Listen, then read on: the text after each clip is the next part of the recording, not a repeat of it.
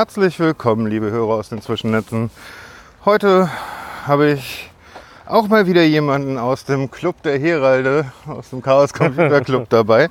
Aber ähm, das ist nicht das Spannendste, was der gute Herr macht. Bei mir ist der, ich würde sagen, Wissenschaftskommunikator André Lampe. Ja, hallo. Hallo, wie geht's dir? Sehr, sehr gut. Ja. Du machst Wissenschaftskommunikation. Ja, genau. Also we- wenn, äh, wenn ich mich irgendwo vorstellen muss, dann äh, sage ich meistens Wissenschaftler, Moderator und Wissenschaftskommunikator. Äh, aber ja, ich mache sehr, sehr viel Wissenschaftskommunikation und alles, was irgendwie ähm, na, damit zu tun hat und auch mit Wissenschaft, würde ich mal sagen. Ja, und wir laufen übrigens gerade durch den Humboldt-Hain. Genau, das wollte ich jetzt eigentlich auch gerade noch sagen. Also wenn ihr irgendwie Atmo hört, das gehört dazu. Wir laufen durch den Humboldthain und schauen verrückten Capoeira-Tänzern zu. Oh ja. Menschen, die sich hier entspannen heute an einem schönen Samstag und nicht auf irgendwelchen Covidioten-Demos unterwegs sind. Hier ist es eigentlich richtig schön. Doch, also für mitten in der Stadt hätte ich das jetzt nicht erwartet, dass wir so viel Platz für uns haben. ähm, naja, und der äh, occasionally Geruch von Gras umweht uns natürlich auch immer wieder. Ähm, aber das ist Berlin. So, du wurdest geboren. Wo wurdest du geboren? Ich wurde, äh, ich wurde im Kinderkrankenhaus in Herford geboren, also, aber äh, ich sag gerne Bad Oeynhausen, also da, da komme ich weg. Ich bin Ah, du Ostwestfale. bist Ostwestfale, okay. ja, genau. Da war ich auch Also, lang. wie, wo warst du? Äh, Paderborn, Delbrück, Ah. Reda Wiedenbrück, Gütersloh. Ja, ja.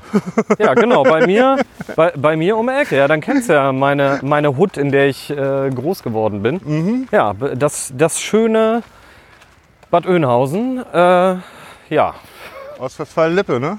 Ja, genau, so nennt man den äh, Bereich. Hm, Ja, weiß ich nicht. Ich bin, äh, es war schön da groß zu werden, aber irgendwann ähm, wollte ich dann auch mal weg. Ich habe dann in, äh, ich habe in Bielefeld studiert, also quasi Nicht so um die weit Ecke. weg. Da Nicht- habe ich meine nicht, Ausbildung gemacht. nicht wirklich weit weg. Aber, aber du bist, äh, ähm, bist zur Schule gegangen. Was warst du so für ein Schüler? Hm, ja, äh, okay, du willst so früh anfangen. Ähm, ich habe Geh durch euer Leben. Ich, äh, ich bin erstmal, äh, ja, Gru Grundschule bin ich ganz gut klargekommen, ähm, mittelmäßig. Und äh, es hieß immer, der Andri, der ist ein bisschen doll verspielt. Und äh, so, wurde, so wurde meinen Eltern auch äh, angetragen, äh, dass ich doch vielleicht äh, lieber auf eine Realschule gehe. Ich und- irgendwoher? So bin ich dann auf eine Realschule gegangen und äh, da habe ich, hab ich auch zu kämpfen gehabt. Ähm, ja, pff, äh, Rechtschreibung war nie so richtig meine Stärke. Englisch hatte ich am Anfang auch Probleme. Ähm, irgendwann habe ich auch, dachte mir so, hm, ja, Französisch, dass man, dass man sich nicht, also ne, NRW ist ja irgendwie, ich weiß nicht, wie es mittlerweile jetzt ist, aber dachte so zweite Fremdsprache, dass einem vielleicht noch der Weg offen steht, weiterzugehen, fanden meine Eltern toll, also ich weniger, aber so ja, ah, ja, vielleicht nicht schlecht. Also mit den Fremdsprachen hatte ich zu kämpfen, Mathe und Physik und Naturwissenschaften, ja, das äh, war immer ganz gut. Aber dann irgendwann, ich würde mal sagen, so in der neunten Klasse ist äh, irgendwie der Knoten geplatzt. Und äh, ja, und dann bin ich nach A10, äh, waren meine Noten so gut, dass es, äh, dass der Q-Vermerk, also dass man weiter Ja, äh, zur Schule gehen konnte, genau, Qualifikation, ähm, gar kein Problem mehr. Und dann bin ich äh, quasi nach nebenan. Ich war im Schulzentrum Süd in Bad Oeynhausen. Aber das kenne ich sogar. Woher? Also, woher? da hatten wir mal ein Jahr unserer Berufsschule, Okay. als ich meine Ausbildung gemacht habe. Und das, weil in Paderborn am Siemens-Nixdorf-Zentrum, wo meine Ah. Berufsschule war, Ja. die wurde umgebaut. Okay. Dann sind die nach Bad Oeynhausen gezogen für ein Jahr. Was ja Okay. auch voll nah liegt, ja. Also war eh kein Problem. Jeder Berufsschüler hatte ein Auto und so. Ah, okay. Das ist interessant. Ja, nee, genau. Im Schulzentrum Süd, da in der Realschule war ich. Und dann ist ja quasi, also das ist auf der einen Seite ist die Realschule, dazwischen ist äh, die Hauptschule und dann auf der anderen Seite ist das einzige Gymnasium von Bad Oeynhausen, das Immanuel Kant Gymnasium. Oh ja, da bist du ja gleich beim Philosophen groß geworden. Ja, genau. Und dann bin ich äh, da äh, in eine Oberstufe gegangen, hab und habe mein Abi gemacht. Das war, äh, das war interessant. Also das war, äh, finde ich, so in eine Oberstufe zu kommen, war ähm, ein interessanter Wendepunkt, weil es war, es lief echt gut äh, in der Realschule und äh, auf dem Gymnasium war noch mal so, oh okay, hier ist es äh, schwieriger, aber wir wurden auch so begrüßt ähm, in der Oberstufe so von wegen, ne, nett, dass sie es versuchen. Ja, ja, ja, ja, so Abwehr. Ab, ja, genau so, So? ging es mir auch. Genauso ging es mir aber bei mir auch. Äh, total. ich war der, an, am Gymnasium Reda Wiedenbrück dann. Und da war dann auch dieses, ja, also schön, dass sie es versuchen, aber so ah, 50 Prozent von ihnen werden es nicht schaffen. Ja, so, so konkret waren es nicht, aber äh, Also so in meiner Erinnerung. Ja, ja, nee, also ich, ich hatte jetzt schon, äh, ich hatte jetzt so das, das Gefühl, also längst nicht alle Lehrer, aber von einigen kam da so etwas, so etwas in der Richtung rübergeschwappt. Ja, und äh, da habe ich dann gemerkt, dass ich stur bin. Oh, oh. Was, was, sehr, gut, äh, was sehr gut geholfen hat. Ähm, weil, ja, okay, ne, jetzt erst recht, so ungefähr. Aber Sturheit ist doch etwas, was man in Ostwestfalen eh nachwirkt. Ja, ja, genau. Das, aber, das war, aber das war halt so, äh, es hat mich überhaupt nicht demotiviert. Aber das ist Wenn mir auch erst, Ehrgeiz angefasst. ja genau, aber das ist mir auch wirklich erst so im Nachhinein irgendwie klar geworden, dass, dass mich das eher angestachelt hat. Also ne, manche Sachen irgendwie so, du blickst zurück und stellst dann plötzlich fest, so, das war irgendwie total wichtig, wie ich da reagiert habe, aber es war einem dann in dem Moment überhaupt nicht bewusst. Ja, und dann, also schon Ende der Realschule war irgendwie, äh, es gab irgendwo eine Gelegenheit, einen Vortrag zu machen. Also, äh, ne, also schreibst entweder irgendwie so ein paar Seiten Text oder du hältst einen Vortrag, dann mache ich den Vortrag. Und das ging dann auch weiter ähm, in der Oberstufe und ähm, ja, in der Oberstufe habe ich dann auch so ein bisschen Theater gespielt. Also vor Menschen zu performen hat dir schon immer Spaß gemacht. Ja, ne? genau. Und, und schlussendlich, und das war halt auch irgendwie so, irgendwann hat mich mal gefragt, wann hast du eigentlich angefangen mit Moderieren? Ähm, und es ging dann immer weiter zurück. Ne? Und ich habe halt äh, mit meinem Kumpel Jakob zusammen unsere Abi-Show moderiert. Und äh, in der, äh, im Theaterstück, was wir aufgeführt haben, war ich auch der äh, Erzähler, also der Narrator zwischendrin. Und wir haben also Literatur, da wo man Theater spielt, war nur für Kunst- und Musikabwähler. Und unser Lehrer hatte sich überlegt, wir führen ein Musical auf, nämlich die Rocky Horror Show. Ach, ja auch, ja.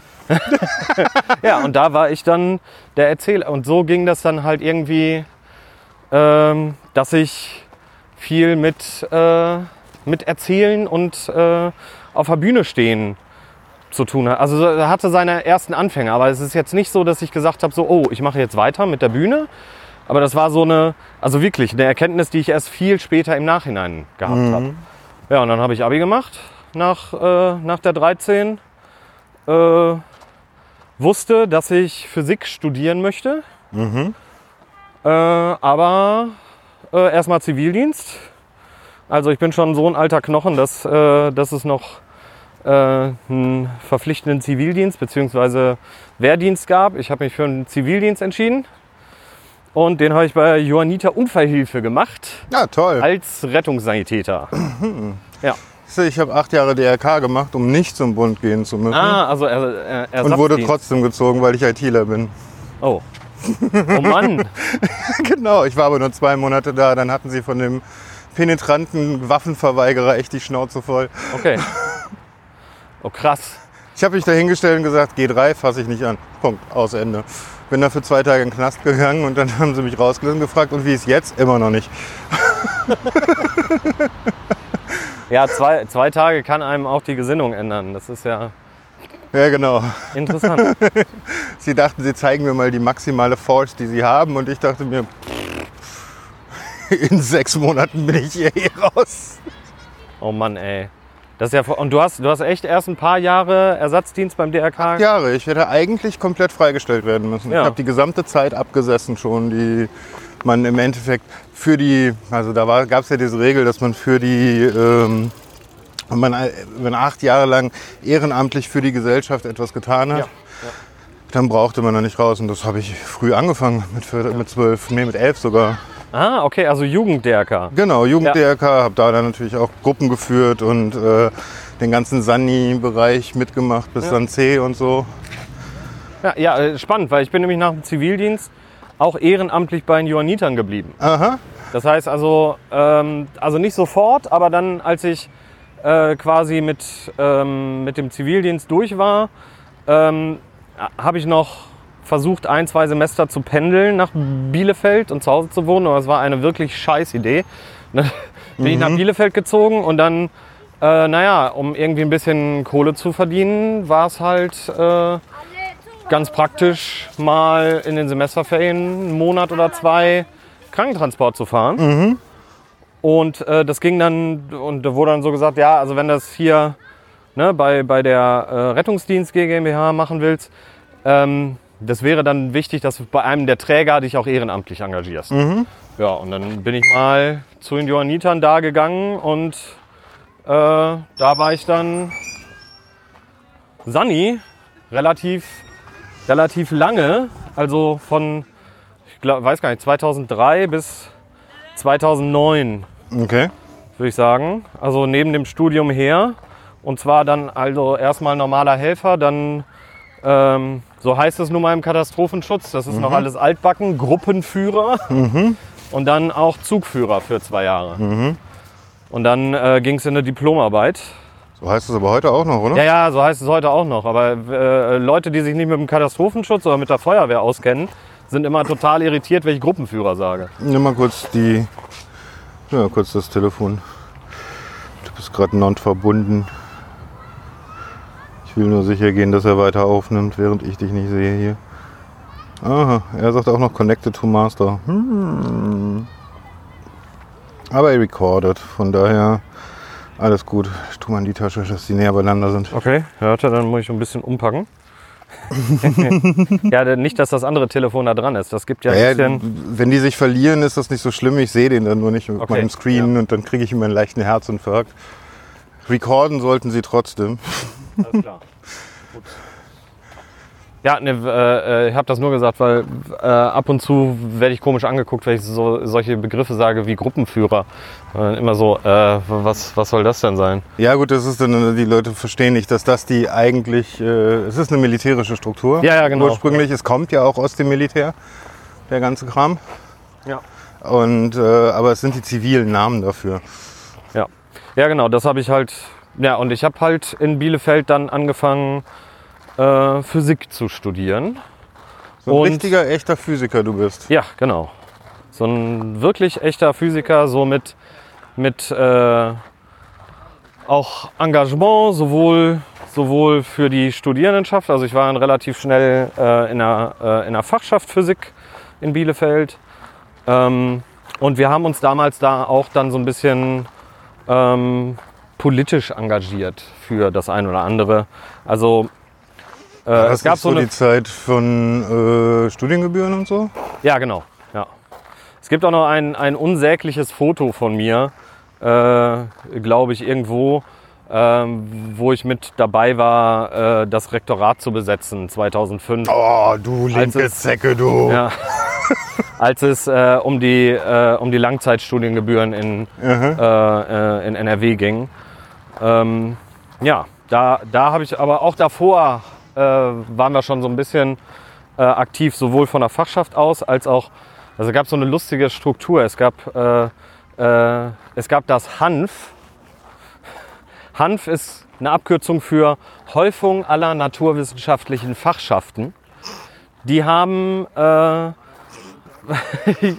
ja, Das war doch auch nur der Cover-Up dafür, dass Ja, ihr die natürlich. ganze Zeit kiffend in der Ecke Nein, nein, gesessen nein, habt, nein, oder? das, das, das will ich nicht sagen. Nee, aber wir haben dann Hanfpartys gemacht.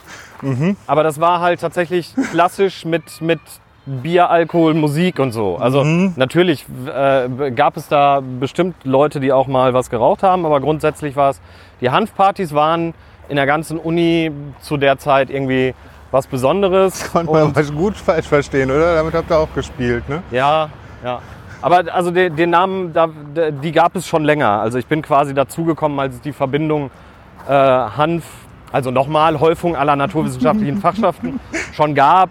Aber es ging nicht nur um die Partys, sondern auch äh, um so Sachen wie, ähm, äh, wie, wie, wie sind denn Studierende repräsentiert? Weil es äh, des Öfteren mal halt so Sachen äh, gab wie ähm, wir von den Fachschaften fühlen uns jetzt nicht so, dass das Stupa irgendwie die Stupa. beste, äh, das Studierendenparlament wird gewählt äh, und also von, äh, von den Studierenden wird das gewählt. Gibt halt verschiedene äh, Parteien. Mir ist auch erst im, im Nachhinein, also nachdem ich die Wissenschaftslandschaft ein bisschen besser kennengelernt habe, auch irgendwie klar geworden, dass Bielefeld eine der wenigen äh, ständig links äh, äh, regierten, sage ich jetzt mal, also vom Stupa her, äh, Unis ist. Aber da sind wir dann halt auch so als Stimme der Fachschaften reingegangen. Aber das war halt, also es war eine interessante Zeit, weil in Bielefeld ist alles ein bisschen anders, natürlich. Ähm, die Fachschaften waren nicht verfasst. Das heißt, es gab keine Fachschaftswahlen, sondern es war die, die was machen wollten für den Fachbereich oder für die Studierendenschaft des Fachbereichs. Die kamen dahin. Äh, wir können auch da einmal kurz um die Ecke gehen, dann geht's hoch zum, Ah, okay. zum Noch einen äh, kleinen Aufstieg machen noch, ne? ja, ja, ja, zu dem Berg. Oh, da. du willst mich schnaufen hören im Podcast. Ja, also so, so, ein, so ein Kram habe ich gemacht. Und dann, ich habe dann irgendwann, äh, also ich habe das mit den Johannitern halt weitergemacht. So. Oh yeah, ich hoffe, euch fliegen die Ohren gerade weg. Entschuldigung Ähm. an alle, die es im Kopfhörer hören. Ja, und ähm, ja, und halt studieren, also da- da- dass die Physik irgendwie äh, von, von der Pike auf nochmal neu lernen, irgendwie, das war, das war faszinierend und ich habe mich da sehr, sehr wohl gefühlt und habe äh, hier und da auch mal ähm, rechts und links gucken können. Wir hatten eine tolle Professorin für Quantenmechanik, die hat gesagt, guckt euch mal die Vorlesungen der Philosophie an für Wahrnehmungstheorie. Oder ich weiß nicht mehr, ob es Wahrnehmungstheorie hat oder irgendwie anders, aber das war auf jeden Fall schon total spannend. Und da gibt es dann so diese Verknüpfung zwischen Philosophie und Physik. Das fand ich total schön. Und ich habe auch echt so in alle Nebenfächer, die es, also alle kleinen Teildisziplinen der Physik reingeguckt, also klein aus meiner Warte heraus. Es gab halt in jeder Uni halt gibt es von einem Fachbereich halt nur ein paar Professuren und die haben halt ihr Spezialgebiet. So hatten wir kein großes Labor für, äh, für Lasertechnik an der Uni Bielefeld oder für Tieftemperaturphysik, aber ich habe trotzdem diese Vorlesungen äh, besucht. Das war halt nur irgendwie ein Assistenzprofessor oder, oder also was, äh, W1-Professur oder so. Also hatte halt nicht wirklich viele Leute, aber das war halt auch spannend. Das war für die Uni halt eher ein Exotenthema. Und äh, ja, das war auch irgendwie witzig. Und also wenn ich jetzt chronologisch weitergehe, 2006, naja 2005 genau, da habe ich mir dann auch mal eine etwas andere, also auch weil es einen Aushang gab oder ich weiß gar nicht, wie ich dran gekommen bin, aber da war das irgendwie so Verbindung von Medizin und Physik. Die äh, medizintechnische Assistentenschule der städtischen Kliniken Bielefeld hat einen Physiklehrer gesucht Interesting. und sie hatten schon, äh, sie hatten schon zwei oder drei verbrannt. Verbrannt. Also Im nicht verbrannt, Von, die wollten nicht mehr danach. Genau, die wollten nicht mehr. Dementsprechend war es okay, als ich als Student da aufschlug. Also ich war da schon, ich war da schon Tutor fürs Anfängerpraktikum. Okay. Also habe auch schon Physik quasi unterrichtet beziehungsweise die Versuche betreut. Aber bin natürlich auch Rettungssanitäter gewesen und sie suchten jemanden mit sowohl ein bisschen medizinisch als auch den Stoff für das Physikalische. Und sie hatten den, die Leute vorher verbrannt, sage ich jetzt, weil es ist eine kleine Schule gewesen und die haben Physikunterricht komplett zusammen gehabt. Das heißt, ich hatte eine Klasse von 60 Menschen vor mir sitzen. Wow. Und äh, ja, wo dann auch so, ja, ja, also ähm, mündliche Noten wären auch ganz gut. Da wo ich hast dann du ja- dachte so, pff, Da hast du ja irgendwie ein Spektrum an, an ha, Vorwissen vor dir, das ist unendlich divers, oder? Ja, genau. Von gar nichts bis weiß schon sehr viel, weil es interessiert denjenigen. Ja, genau. Und vor allem auch eine interessante Altersstruktur. Also diese Kurse, die ich hatte, da waren Leute, die, ich glaube, ein paar waren noch 17 und der älteste war irgendwie Anfang 40. Ähm, ja, aber äh, war total, äh, war total interessant und auch spannend. Ich muss mir das halt selber erarbeiten. Und da war es dann so, ähm, so, weiß ich nicht, ein Dreivierteljahr in dieser Sache kam es dann so, dass dann quasi jetzt auf dem Lehrplan oder ich hatte mir das vorgenommen, wir machen jetzt Elektrodynamik und Elektrostatik, was man halt so machen muss. Ich habe mich bemüht, das immer in den Kontext zu setzen von den Leuten, die da waren. Also wenn wir über Wärme und Kälte und so gesprochen haben, dann war das beste Beispiel natürlich Schwitzen, wie funktioniert das am Körper. Ja, Ne? Also da dann diese Sachen erklärt. ja. Natürlich waren dann die, die äh, Radiologen wurden, also medizintechnische Assistenten für Radiologie, hatten eher schon ein bisschen, also ein bisschen mehr Vorwissen, was Energieinhalt und so anging, als die, die äh, im Labor arbeiteten. Aber ja, also mir hat es Spaß gemacht und die Schule fand es auch gut und die Leute, die bei mir Unterricht hatten, auch. Und ähm, da habe ich dann mal so einen Tag gemacht, so, wir sind hier im Krankenhaus, ich möchte jetzt keine Experimente mit Strom machen und die Sicherung rausknallen. Äh, Auch wenn die Schule nur wahrscheinlich stromlos fällt. Aber ja. äh, ich würde vorschlagen, und dann habe ich den Herrn Bartels, der ist der, äh, naja, der, der betreut die Sammlung, die Physiksammlung für die Aber der Name Vorlesung. sagt mir was. Ja, der, der ist auch sehr bekannt. Es gibt auch einen eigenen Fanclub äh, für Herrn Bartels. Der macht halt unglaublich viel. Der organisiert auch mit ein, zwei Leuten aus der Fakultät zusammen, glaube ich, immer noch äh, jedes Jahr Weihnachtsvorlesungen in der Uni Bielefeld. Ja. Ja. Und den habe ich gefragt und er meinte so, ja, pff, sprechen wir mal mit der Fakultät und für die war das auch in Ordnung. Und dann habe ich quasi die SchülerInnen und auch ein paar von den Lehrern, die wollten sich das nicht entgehen lassen, für einen Tag in der Uni geholt. Und wir haben halt quasi sechs Unterrichtseinheiten gemacht. In, der- in der Uni. Ja, in, in einem Hörsaal, wo Herr Bartels mir geholfen hat. Und wa- was heißt geholfen? Er hat halt die ganzen Versuche aufgebaut, wo ich gesagt habe, das wünsche ich mir, das wünsche ich mir, das wünsche ich mir. Und dann haben wir, hat er gesagt, dann geh mal dahin. Und dann haben wir es zusammen aufgebaut und dann konnten wir die ganze Zeit Experimente machen. Halt auch mal so einen Lichtbogen Oh, geil. und so eine Scherze. Ne? Oh geil. Oh geil. Ja, und das, äh, aber an der Stelle war es dann so, hm, bin schon wieder am Sachen vortragen Ja, vor einem natürlich. größeren Publikum. so, und dann durch eine ja, glückliche Fügung, ich wurde mal mit zu einem Poetry Slam mitgenommen Aha. und dann dachte ich mir, dieser Tag an der Uni, also es war direkt miteinander verknüpft, der Tag an der Uni mit den, mit den Leuten aus der Schule hat super funktioniert. Übermorgen ist der nächste Poetry Slam. Jetzt setze ich mich mal hin, ich schreibe einen Text und ich trete einfach mal auf. Haha, ja gut. Warum nicht? Und dann habe ich angefangen, bei Poetry Slams mitzumachen. Und äh, ja, 2006 war das. Äh, und dann habe ich auch ab und zu mal was gewonnen. Und äh, habe dann immer weitergemacht, ein paar Leute kennengelernt und so weiter und so fort. Und habe mich dann 2008 ähm, qualifiziert für die deutschsprachigen Meisterschaften. Die waren damals dann in Zürich. Ja, da bin ich dann in der ersten Vorrunde ausgeschieden. Aber, aber das ist so. ich dachte, die- jetzt kommt noch dein großer Nee, nee. Zum, zum großen Meister, aber Nee, das hat, das hat äh, wahnsinnig Spaß gemacht. Und, und das hat, da war das dann halt nur irgendwie so Bühne. Und ich habe dann auch ähm, ähm, Jannis Funk, der war damals bei so einer, bei, bei so einer äh, Schauspielertruppe, auch noch an einer, an einer, äh, äh, am Immanuel Kant Gymnasium in Bad Oeynhausen. Der hat mal einen Poetry Slam äh, in Bad Oeynhausen gemacht und ich habe dann gesagt, ey, ich finde das gut, ich würde das weitermachen. Und dann habe ich quasi zusammen mit einem Kumpel, mit dem ich auch Physik studiert habe, Mike Stuke, äh, den Poetry Slam in Bad Oeynhausen gegründet. mach was. Ja. Und äh, den gibt es, glaube ich, heute noch. Michael Göre hat ihn damals übernommen. Ich weiß gar nicht, wer ihn jetzt macht, aber So Äh, Staffelstabmäßig wird das dann übergeben. ja, ne? ja, genau. Ja, also das war in der Druckerei. Äh, das, ist, das ist irgendwie cool. Und dann ging es auch los. Äh, eine Lesebühne hatte ich äh, für, ein, für, ein, für eine Zeit in äh, Bielefeld, auch als ich noch die erste Zeit in äh, Berlin war. Ja, und ich habe ich hab diese Katastrophenschutzgeschichte gemacht, ich habe die Fachschaftsarbeit gemacht, ich habe mit Poetry Slam angefangen.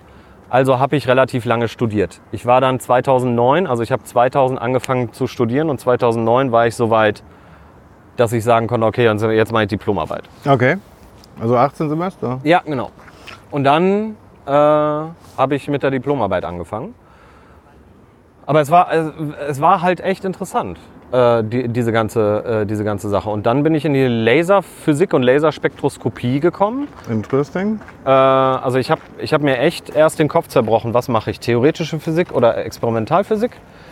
Ähm, aber irgendwann hat mal ein Professor ähm, äh, gesagt, und an diese, an diese Worte erinnere ich mich immer total gerne, wenn es um die Wissenschaft geht, mach das, worauf du richtig Bock hast. Mhm. Aber auch das, wo du ein Händchen für hast, also was du wirklich gut kannst. Weil wenn du noch keinen Bock drauf hast, aber du kannst es richtig gut, Mhm. dann wirst du, je tiefer du einsteigst, feststellen, dass das mit der Lust darauf wächst. Und ich war hin und her gerissen. Ich fand theoretische, oh ja, äh, ich fand theoretische Physik total interessant. So beobachtende Kosmologie ähm, äh, und, und Relativitätstheorie, also allgemeine Mhm. Relativitätstheorie äh, und sowas, fand ich total abgefahren. Und äh, ähm, hatte ich aber nicht so ein richtiges Händchen für. Also so mit der, der die, die Hardcore-Mathe, dann wir machen mal Teilchenphysik in elf Dimensionen oder in 26 und so. Das ging zwar, aber ich habe mich damit schwer getan. Und was ich wirklich gut konnte, war das, der experimentelle Teil. Und das war jetzt in der theoretischen Physik jetzt nicht so, weil ne, es steckt ja schon im Namen. Und, naja, und das andere war irgendwie, äh, Laser hat es mir angetan. So, Es ist ja auch gar ein nicht, Stück Technik. Also. ja, aber gar nicht, gar nicht mal so, dass das dass eine hohe Intensität rauskam, sondern Mhm. was dahinter steckt. Also dieser, dieser Prozess, dass du äh, eine stimulierte Emission hast, dass Mhm. ein Die Atom, Quantensprünge und so. ja, dass ein Atom dazu äh, verleitet wird, Licht derselben Wellenlänge auszusenden, solange das an ihm vorbeistrahlt. Also Oh. das ist das Prinzip vom Laser. Laser, äh, ähm, äh, Light Amplified ähm, Ne? äh, Light äh, Amplification by Stimulated Emission. Emission Radiation. Emission. Also, äh, du beschickst also, also meistens ist es ein Quarz, oder? Nee, nee, der erste, der, äh, nee, nicht der erste, der, der erste, ich glaube, der erste Laser war ein Rubinlaser. Aha. Äh, aber äh, Ah, der, der, einer der bekanntesten Laser ist ja Helium-Neon. Ist ja ein Gas. Das heißt, du beschickst mit einer, du beschickst mit einer speziellen Frequenz dieses Gas, was darauf angeregt wird, die gleiche Frequenz wieder zu emittieren. Nee, also du, du machst, äh, äh, du, du sorgst dafür, du hast im Prinzip, äh, ähm, du hast, es gibt drei Niveau Laser und vier Niveau Laser, ist quasi die Okay. Grundlage. Für mich ist das jetzt alles lange her, weil äh, die, Ja, die klar. Grundlagen der, der Laserphysik sind für mich sehr, sehr weit weg, weil äh, da wollte ich gleich drauf zu sprechen kommen, aber wir können es mal gerade machen, ob ich das noch zusammenkriege. Also ähm, die Niveaus bedeuten verschiedene Energiezustände in den Atomen, die im Gas vorliegen oder in dem Kristall oder auch in der Flüssigkeit. Das geht alles. Das Lasermedium kann Kristall, Gas Mhm. äh, ähm, oder sowas sein. Es gibt da noch ein paar exotische Fälle, da kommen wir vielleicht gleich drauf. Ähm, chemische Laser sind ganz abgefahren. Ähm, aber du, du hast irgendwie Atome, äh, du regst die an. Das heißt, du gibst ihnen irgendwie Energie. Zum Beispiel in, in den meisten äh, Lasern, wo ein Kristall eine Rolle spielt, hast du Blitzlampen außenrum. Also die sind dann meistens gepulst ne, ne, durch den Namen äh, Blitzlampe. Das heißt, du steckst ganz viel Energie rein und regst diese Atome an. Und was dann reinkommt in Strahlrichtung, ist quasi irgendeine, äh, ähm, irgendeine Lichtquelle, also irgendetwas, was halt schon in der richtigen, in der, in der, was zu den Atomen passt von der Frequenz her. Also sie haben ein bestimmtes Energieniveau. Das ist verbunden mit einer, ich habe eine Also, Anregungsenergie. Das sind Im jetzt, Endeffekt schaffst du sozusagen einen Abfluss für die Energie. Nee, also die, die würde spontan, die würde spontan wieder runterfallen. Die Mhm. haben eine sehr, sehr kurze Lebensdauer, Nanosekundenbereich. Sehr, wirklich sehr, sehr kurz. Mhm. Aber äh, was das Besondere ist, wenn du diesen Laserprozess startest, ist, sobald ein Photon vorbeifliegt, dass diese stimulierte Emission, Mhm. dann neigt das Atom dazu, ein, ein äh, Lichtteilchen in dieselbe Richtung, Mhm. in derselben Phase, also in derselben Schwing, Mhm. im selben Schwingsinn, äh, auszusenden. Und so kriegst du diesen, kriegst du diesen Ah, Strahl. Und du äh. kannst das, und äh, äh, ganz häufig wird das gemacht, gerade bei den Kristalllasern, äh, dass die Enden des Kristalles verspiegelt sind und das, der fängt spontan an zu lasern. Mhm. Äh, nämlich einfach, du hast, eine, äh, du hast quasi einen Stab aus diesem Kristall Mhm. Und die eine Seite ist 100% verspiegelt und die andere Seite 99% verspiegelt. Ah, und dann verstärkt sich das Ganze, Das- bis, genau, es- bis es durch die Barriere Aber sozusagen auch bricht. durch diese, durch diese Geometrie hast du eine Vorzugsrichtung, Mhm. dass du dann quasi nur einen kleinen Teil auskoppelst. Mhm. Und das Spannende an einem Laser ist halt, dass du diese Kohärenzlänge hast. Das heißt also, er ist auf einer äh, sehr, sehr langen Strecke, schwingt er in Phase, wenn man das jetzt so vereinfacht Mhm. äh, darstellt. Das heißt, so in äh, Phase, dass er mit, mit sich selbst interferieren kann. Also sich auslöschen, wenn man Mhm. die Phase ein Stück weit verschiebt oder sich verstärken, um diese Mhm. Interferenzmuster oder ein Interferometer gibt es äh, als Gerät. Damit werden zum Beispiel Gravitationswellen gemessen. So auf vier Kilometer Entfernung Ja, genau. fliegt da so ein Laser entlang und wenn er sich auch nur ein, äh, ein V wegbewegt von seinem Ziel, dann ist das schon ein Hinweis auf Nee. eine Gravitationswelle, oder? Nee, äh, da bei diesen, bei diesen so, nee, vier Stauchen. die Stauchung der Ah, Lauflänge. ja, und dadurch verändert sich die Frequenz. Nee, nicht, nicht die Frequenz, sondern du verschiebst die Phase. Wenn, die eine, wenn der eine Arm kürzer wird, weil eine Gravitationswelle durchläuft und der Raum quasi gestaucht wird, dann wird er gestaucht um, um halt Bruchteile von der Wellenlänge teilweise nur. Aber Das also du brauchst halt vier Kilometer, damit Äh, damit du das, das detektieren kannst mit Licht. wahrnehmen kannst. Und dann siehst du plötzlich, dass sich der Laser anfängt auszulöschen, obwohl die Arme gleich lang sind. Mhm. Aber auf der einen Achse wird der Raum an sich gestaucht, sodass es eine halbe Wellenlänge Unterschied gibt und der Laser wird äh, äh, Mhm. Verstehe. interferiert destruktiv. Ne? Also was, was waren deine Experimente? Nee, überhaupt nicht. Was waren deine Experimente? So, meine Experimente. Ja, ich bin, also ne, Laser fand ich irgendwie cool und es gab eine Arbeitsgruppe für ähm, äh, Laserphysik und Laserspektroskopie. Bin ich hingegangen. Ähm, was habt ihr denn so? Ja, Spektroskopie ist Den halt. kenne ich doch noch irgendwoher. Warte mal, wenn ich spektroskopiert habe, dann habe ich ein Filterpapier genommen Ja, und mit, mit, mit Glycerin, äh, ist in Glycerin gehalten und das, was spektroskopiert werden sollte, ist, ja, hat sich dann je nach, je nach Schwere in dem Filterpapier verteilt. ja, man kann das ja, man kann auch Licht- Wellenlängen sortieren genau, äh, äh, mit, mit, Licht und Prisma. ja oder mit einem Gitter, genau. Aber ähm, was, was mir dann äh, in dem Fall noch nicht klar war, weil ich war ja, ich kannte ja nur, das ist irgendwie so spannend, wenn man studiert, hatte ich, war auf jeden Fall meine feste Überzeugung so, dann war so, Physik ist total großartig und alles andere ist Mist. Also Physik ist, äh, Kann ne, ich aber dann hat man, ja genau, ne, man steckt dann so in diesem, in diesem Dings drin und dann so, also ich habe damals auch solche Sachen gesagt, wie so, ja, Chemie ist nur, ist nur Physik der äußeren Valenzelektronen, äh, Biologie ist eine Sozialwissenschaft und Mathematik ist die Sprache, die wir brauchen. So, aber das ist, Gott sei Dank habe ich das abgelegt und auch gelernt daran. Und da war es dann so, in dieser Arbeitsgruppe, ja, also äh, äh, hast du schon mal ein Mikroskop benutzt? Also, äh, Jahre her irgendwie. W wieso? Naja, also wir, wir machen größtenteils äh, so ein bisschen Sachen, könnte man sagen Biophysik, aber wir nutzen Laser größtenteils für Experimente an Mikroskopen. Weil das, die meisten Laser werden eingesetzt, ja, oder nicht die meisten, aber ganz, ganz viele äh, Laser werden eingesetzt in der Mikroskopie. Einfach weil du eine hohe Lichtintensität hast. Du kannst Kleine Wellenlängen. Nee, gar nicht kleine Wellenlängen. Du willst die Biologie nicht kaputt machen. Also schon sichtbares Licht, ja. Äh, kein, nicht kleine Wellenlängen, aber du brauchst, wenn du näher rangehst, je größer du vergrößerst, brauchst du mehr Licht. Ach so, einfach nur da. Du brauchst was Helles, ne? Aber und dann und dann ging's los. Äh, es gibt auch Mikroskopietechniken. Nicht nur du guckst durch und schaust dir das Licht an. Was braucht man im Laser, in einem Mikroskop, könnte man auch sagen, weil da macht man auch einfach nur eine Glühbirne drunter. Aber äh, gerade in der modernen biologischen Forschung äh, brauchst du halt irgendwelche markierten Proben. Du willst sehen, wo Protein 1 ist im Vergleich zu Protein 2.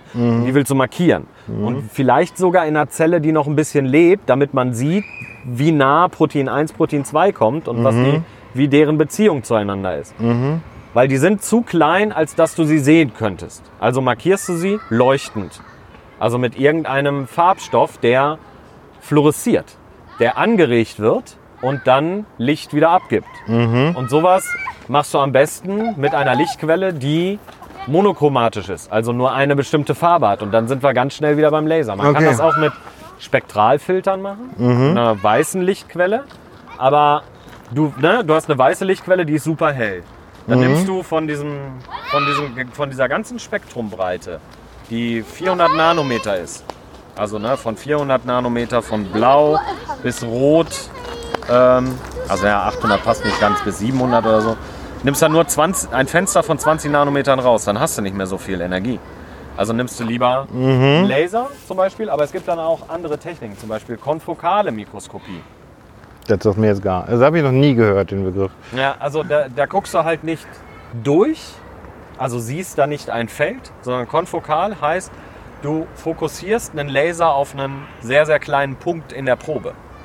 Also du hast quasi so einen Fokus, wo, wo er zusammentrifft und sich schneidet. Aber äh, dieser Punkt ist nicht unendlich klein, sondern äh, wenn man das klein macht, dann ja, ist, das so eine, Mhm. ist das so eine Fokus, Fokalpunkt. Genau, so ein Fokalpunkt. Ähm, aber den muss man sich vorstellen, die beiden Flanken dieses Fokalpunktes, wenn man das so auf die Seite legt. Also links ist die Lichtquelle, Mhm. dann sitzt da eine Linse, dann wird fokussiert, dann gibt es den Fokuspunkt und dann geht das Licht wieder auseinander. Mhm.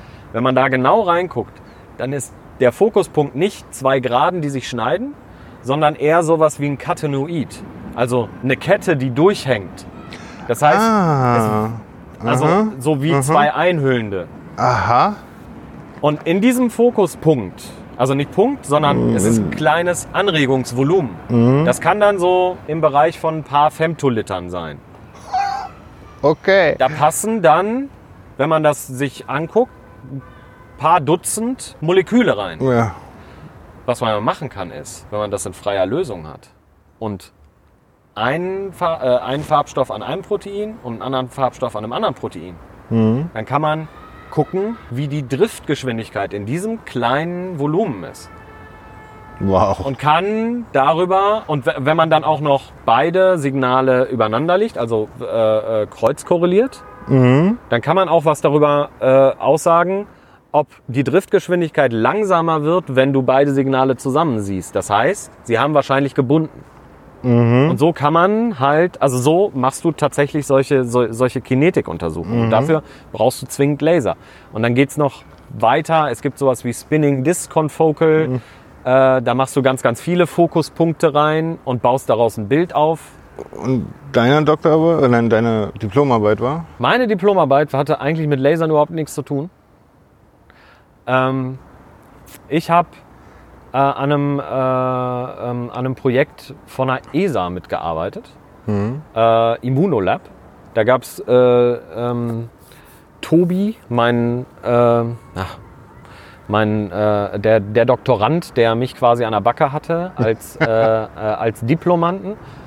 Und der hat das gemacht. Und ich, meine Aufgabe war es quasi, also generell, es gab ein Projekt, wo äh, man einen Bluttest machen wollte für Astronauten auf der ISS.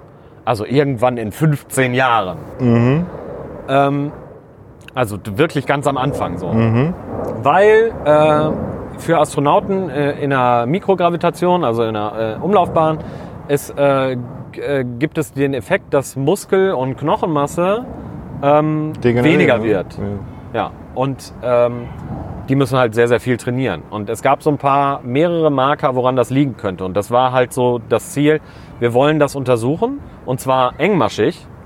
Und dann braucht es halt irgendwie eine Möglichkeit, Blut auf der ISS, aber irgendwie Glas ist ein Problem auf der internationalen St- Raumstation und, und alles mögliche. Und da gab es dann halt so ein interessantes, wie kann man das abnehmen, aber vor allem, wie kann man auch Blut in einem Mikrochip quasi, also so, so ein Lab on a Chip mäßig, separieren und dann da eine Blutanalyse machen in einem geschlossenen Kreislauf, wo du nur mit einem Befehl spülst und dann die eine Probe aus der einen Kammer rausspülst und das darf alles nicht offen sein. Und mein Ansatz war halt quasi, dass ich ein, bestimmt, ein bestimmtes Testverfahren, ähm, was man ELISA nennt, wo man normalerweise irgendwie so einen Boden hat in so einer Testplatte, da schmeißt man eine Probe drauf und noch was anderes und dann dauert das irgendwie 24 Stunden und dann gibt es irgendwie einen Farbumschlag und daran kann man einen bestimmten Wert ablesen. Das ist aber mit offenen Flüssigkeiten, das geht nicht. Und unsere Idee war halt eine andere. Nämlich äh, anstatt so einer Fläche zu haben, wo man was reinträufeln muss, kleine Beads, also Kugeln von ein bis zwei Mikrometer Größe, auf dessen Oberfläche sind Antikörper, die den Stoff des Interesses, in meinem Fall Interleukin 1 Beta, ein, ein, äh, ähm, ein Stoff der menschlichen Immunantwort, der ganz früh in einer Entzündungskaskade ist. Also wenn der Körper eine Entzündung hat, dann wird der mit ausgeschüttet. Ähm, den, dass die einen Anfang. Und diese kleinen Kugeln hatten in der Mitte einen Eisenkern. Das heißt, ich kann sie mit Man Magneten manipulieren äh, und an irgendwo r- rumschicken. Aber vor allem, was das Wichtigste war, quasi aktiv durch das Blut bewegen und dann wieder rausziehen an eine Stelle, wo ich sie mir angucken kann. Weil Blut äh, hat tolle Eigenschaften, ist aber nicht durchsichtig. Nicht so doll jedenfalls. Okay, Ja. das, das sieht man, wenn man mal blutet. Das Ja. ist nicht so sonderlich durchsichtig. Genau, ist, ja. genau. Und äh, da war es halt so, diesen Test zu machen, aber auch so ein bisschen den Aufbau.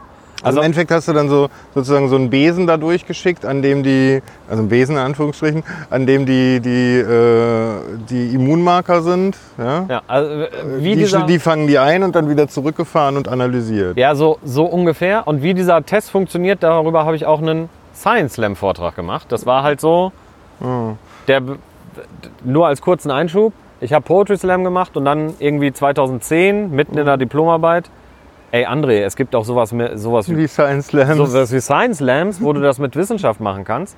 Und dann bin ich da hingefahren und äh, das hat wirklich gut funktioniert. Also meinen ersten Science Slam habe ich dann sofort gewonnen mit der Geschichte vom Hodenknackerfisch. und das erzählt diesen, diesen, diesen Test, den ich jetzt gerade erzählt habe, nämlich auf diesem Beat sind Antikörper, die fangen das Interleukin ein. Und ich habe in dem Vortrag gesagt, Interleukin ist ein dummer Fisch. Also ich habe erst nur die Geschichte vom dummen Fisch erzählt. Der isst total gerne, nämlich seine Lieblingslollis und der mag sich gerne vermehren. Deswegen hat er zwei große Hoden am Heck. Und dann nehme ich, um festzustellen, wie viele, wie viele dumme Fische in einem Stück Aquarium sind, nehme ich Bälle mit einem Eisenkern, damit sie untergehen. Auf die Oberfläche packe ich die Lieblingslollis vom dummen Fisch. Und dann schmeiße ich den Hodenknackerfisch rein, auch einen ganzen Eimer voll, weil ich weiß ja nicht, wie viele Fische im Aquarium sind. Und der Hodenknackerfisch trägt einen Reflektor um den Hals. Wenn ich den anleuchte, dann sehe ich den. Und er hat zwei Zähne, wo er ganz spezifisch in die Hoden beißt. Der dumme Fisch hat ja zwei beeindruckende Hoden am Heck. So, und das ist quasi die Art und Weise, wie dieser Bluttest funktioniert, weil diese Antikörper haben was Besonderes, sie sind monoklonal. Sie binden nur an einer Stelle.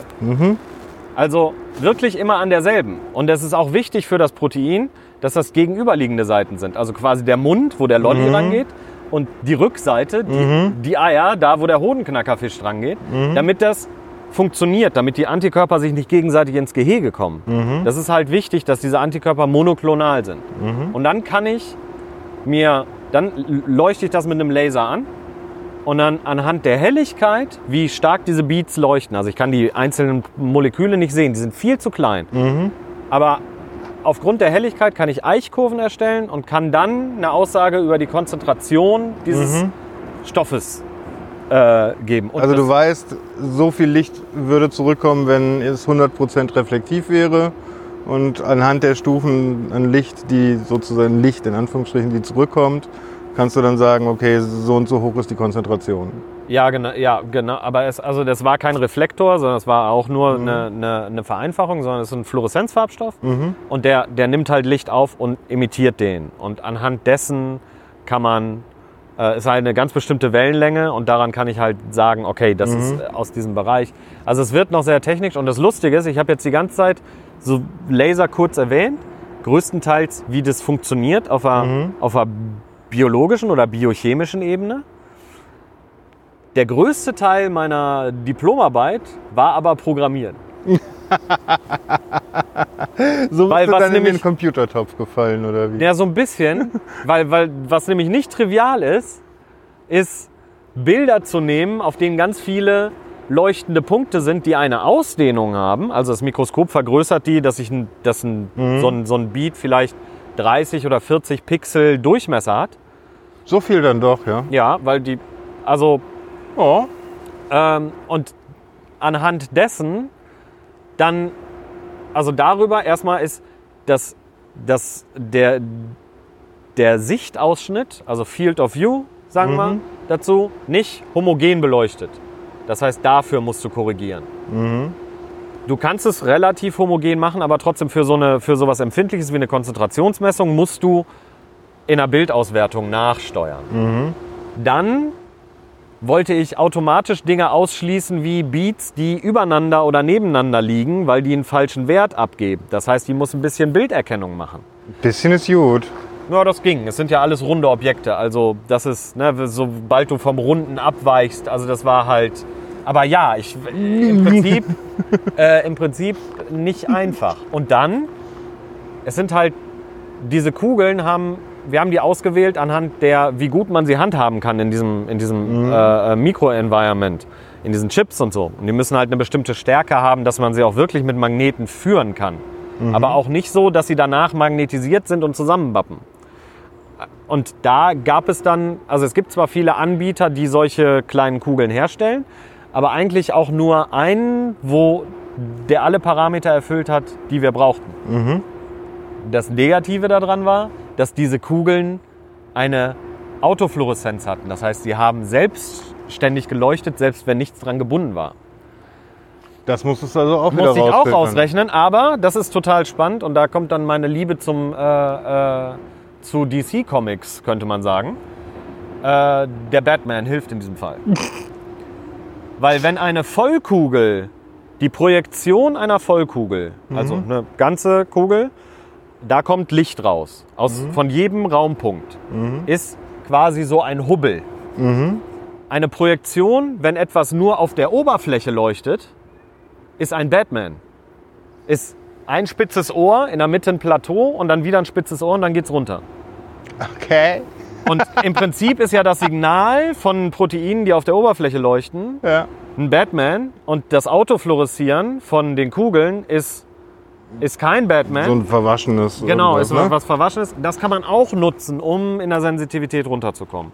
Also habe ich da viel mit Bilderkennung dran geschraubt und so weiter und so fort. Und das war tatsächlich, würde ich sagen, die Hauptarbeit, die ich äh, da gemacht habe, dass ich quasi, ja, also ich weiß ja, dass bei dir wahrscheinlich ein paar Leute äh, zuhören, die äh, professioneller programmieren können als ich. Also ich wurde reingeworfen und es war so, okay, ich habe ein Problem.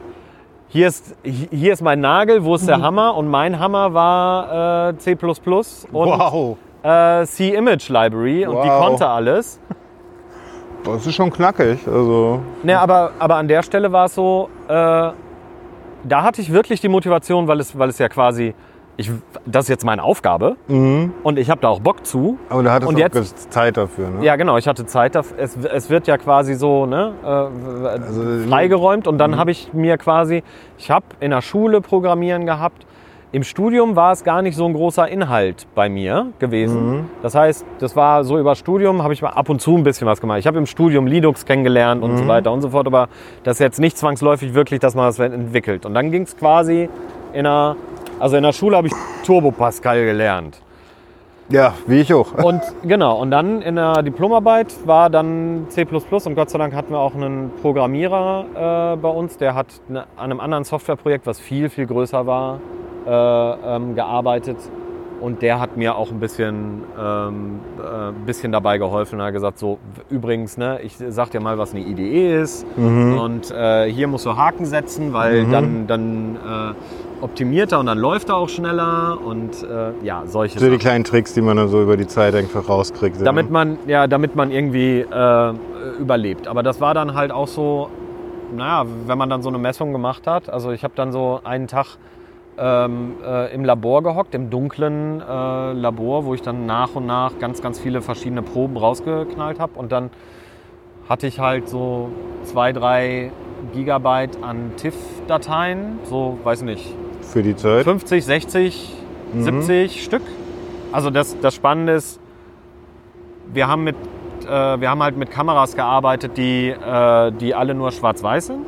Mhm. Aber äh, Hohe Auflösung. 12-Bit, teilweise 16-Bit Graustufen. Ui, das ist schon ordentlich. Ja, ne? und dann kannst du halt viel mehr, viel, eine viel, viel mehr dynamischeren Bereich, weil du musst halt die, die, die quasi keine Ladung haben, noch so gerade sehen, aber du willst halt die auch vollpacken, damit du eine gute äh, Kurve für die Konzentration zum also du hast einen sehr Eichen- hohen Kontrastumfang. Genau. Ja, also einen, den du mit dem Auge nicht siehst. Und da drin musste halt die Software, also dafür brauchte ich auch die Software, weil die Bilder, die rausgefallen sind, waren nicht möglich auf Monitoren darzustellen. Nee, kann, klar. Das, Also du brauchtest immer irgendwie einen Krückstock, also war diese Software zu bauen, die einzelne Beats auswertet und dann halt auch poolt, dass ich Statistik über mehrere Beats machen kann und so eine Scherze halt sehr, sehr wichtig. Ja, und mein, ähm, genau, und äh, meine Diplomarbeit war fertig und in der Zeit war es quasi schon so, als ich die Diplomarbeit angefangen hatte, war klar, mein Professor, Markus Sauer, geiler Typ, ähm, der geht aus Bielefeld weg. Der hat einen Ruf angenommen nach Würzburg, wo er immer noch ist, das Sauer Lab. Ähm, ja, und äh, er war quasi schon weg. Er war noch zwei Tage die Woche in Bielefeld. Diese typisch, typischen Übergangsphasen. Ja, so ne, so Übergangsphase. Und dann, ja, war 2010, habe ich meine, äh, habe ich meine Diplomarbeit äh, äh, abgegeben und bestanden und so. Aber wir waren dann mitten in der Weltwirtschaftskrise. Ach ja, da war. 2010, 2010 war es in Bayern so, dass die Haushalte von allen Unis, die in Bayern waren, eingefroren waren. Markus hätte gewollt, noch eine Stelle zu schaffen, aber ich war halt, der hat erstmal für die Leute, die schon in ihrer Doktorarbeit drin waren, eine Stelle geschaffen oder sich eine geliehen. Und das war halt so, André, äh, du, du, tut mir leid. So, ähm, du könntest in Bielefeld bleiben bei dem neuen Professor, der da kommt. Ähm, war noch nicht klar, wer da kommt. Und das habe ich dann auch erstmal gemacht, habe auf dem Projekt weitergearbeitet, Immunolab. Ein halbes Jahr. Und Dann war es dir zu blöd, oder? Nee, ich habe dann so ein bisschen mehr von diesem Projekt. Also ich habe dieses im, äh, äh, Interleukin 1 Beta abgeschlossen, ähm, sollte dann meine Doktorarbeit machen auf dem Demonstrator, auf dem ersten Prototypen, den eine Firma irgendwo, ist ja auch egal wo, wir müssen jetzt, dass das nicht zuortbar ist, ähm, äh, sollte ich testen und dann quasi so in Richtung, dass er flight ready ist, irgendwann mal. Für einen, eventuell irgendwann mal für einen Parabelflug. So für die nächsten zehn Jahre so also avisiert. Ja, so. also ne, erstmal Funktionstest und so und so weiter und so fort. Dann hatte ich auch einen äh, Bachelorstudenten, äh, der hat dann einen anderen, äh, einen anderen äh, äh, Parameter gemacht, das Interleukin 6. Der hat ja seine, quasi seine Bachelorarbeit bei mir gemacht. Ähm, aber dann habe ich das erste Mal den äh, Demonstrator gekriegt. Der wurde nach, äh, bei uns zu uns ins Labor geschickt. Und dann so den aufgebaut. Ich hatte halt das Demonstrations-, also Laborumgebung äh, Umgebung und den Demonstrator. Habe meine Proben genommen, in den Demonstrator gesteckt. Ist sechs Größenordnungen weniger sensitiv als mein Laborsetup. Sechs. Größenordnungen. Also so sensitiv wie eine Telefonzelle. Äh, Aus deiner Sicht. Aus meiner Sicht, ja, ja. Also naja, kann man, also weit, weit entfernt von Ja, dem Bereich, so, wo Kann man sich so vorstellen wie ein, so eine Nokia-Kamera von vor zehn Jahren mit einem heutigen Smartphone-Kamera. Ja?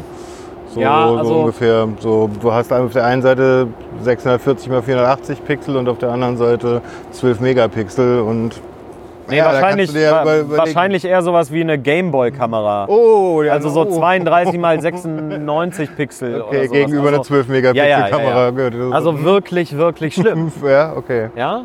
Ähm, und dann so, ja, woran liegt das und so, ne? Und dann war es auch so, also wirklich, es ist ein bisschen besser geworden, unser Protokoll angepasst und dann so, pass auf, du nimmst den Demonstrator und fährst ähm, an ein Klinikum nach Bayern runter. In München haben wir mit einem Klinikum kooperiert und die haben schon doppelt verblindet Serumproben genommen von Leuten, die halt teils gesund, teils krank waren und also eine Sepsis hatten und da ist Interleukin 1 Beta und 6 und noch verschiedene andere Entzündungsparameter stark erhöht.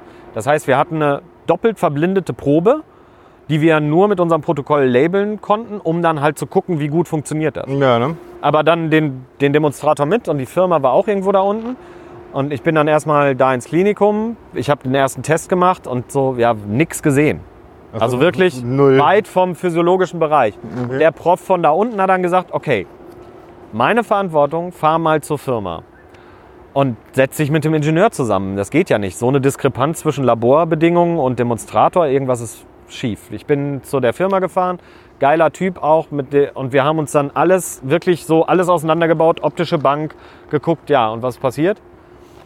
Irgendwo in der Konstruktion 10 cm zu kurzer Strahlengang.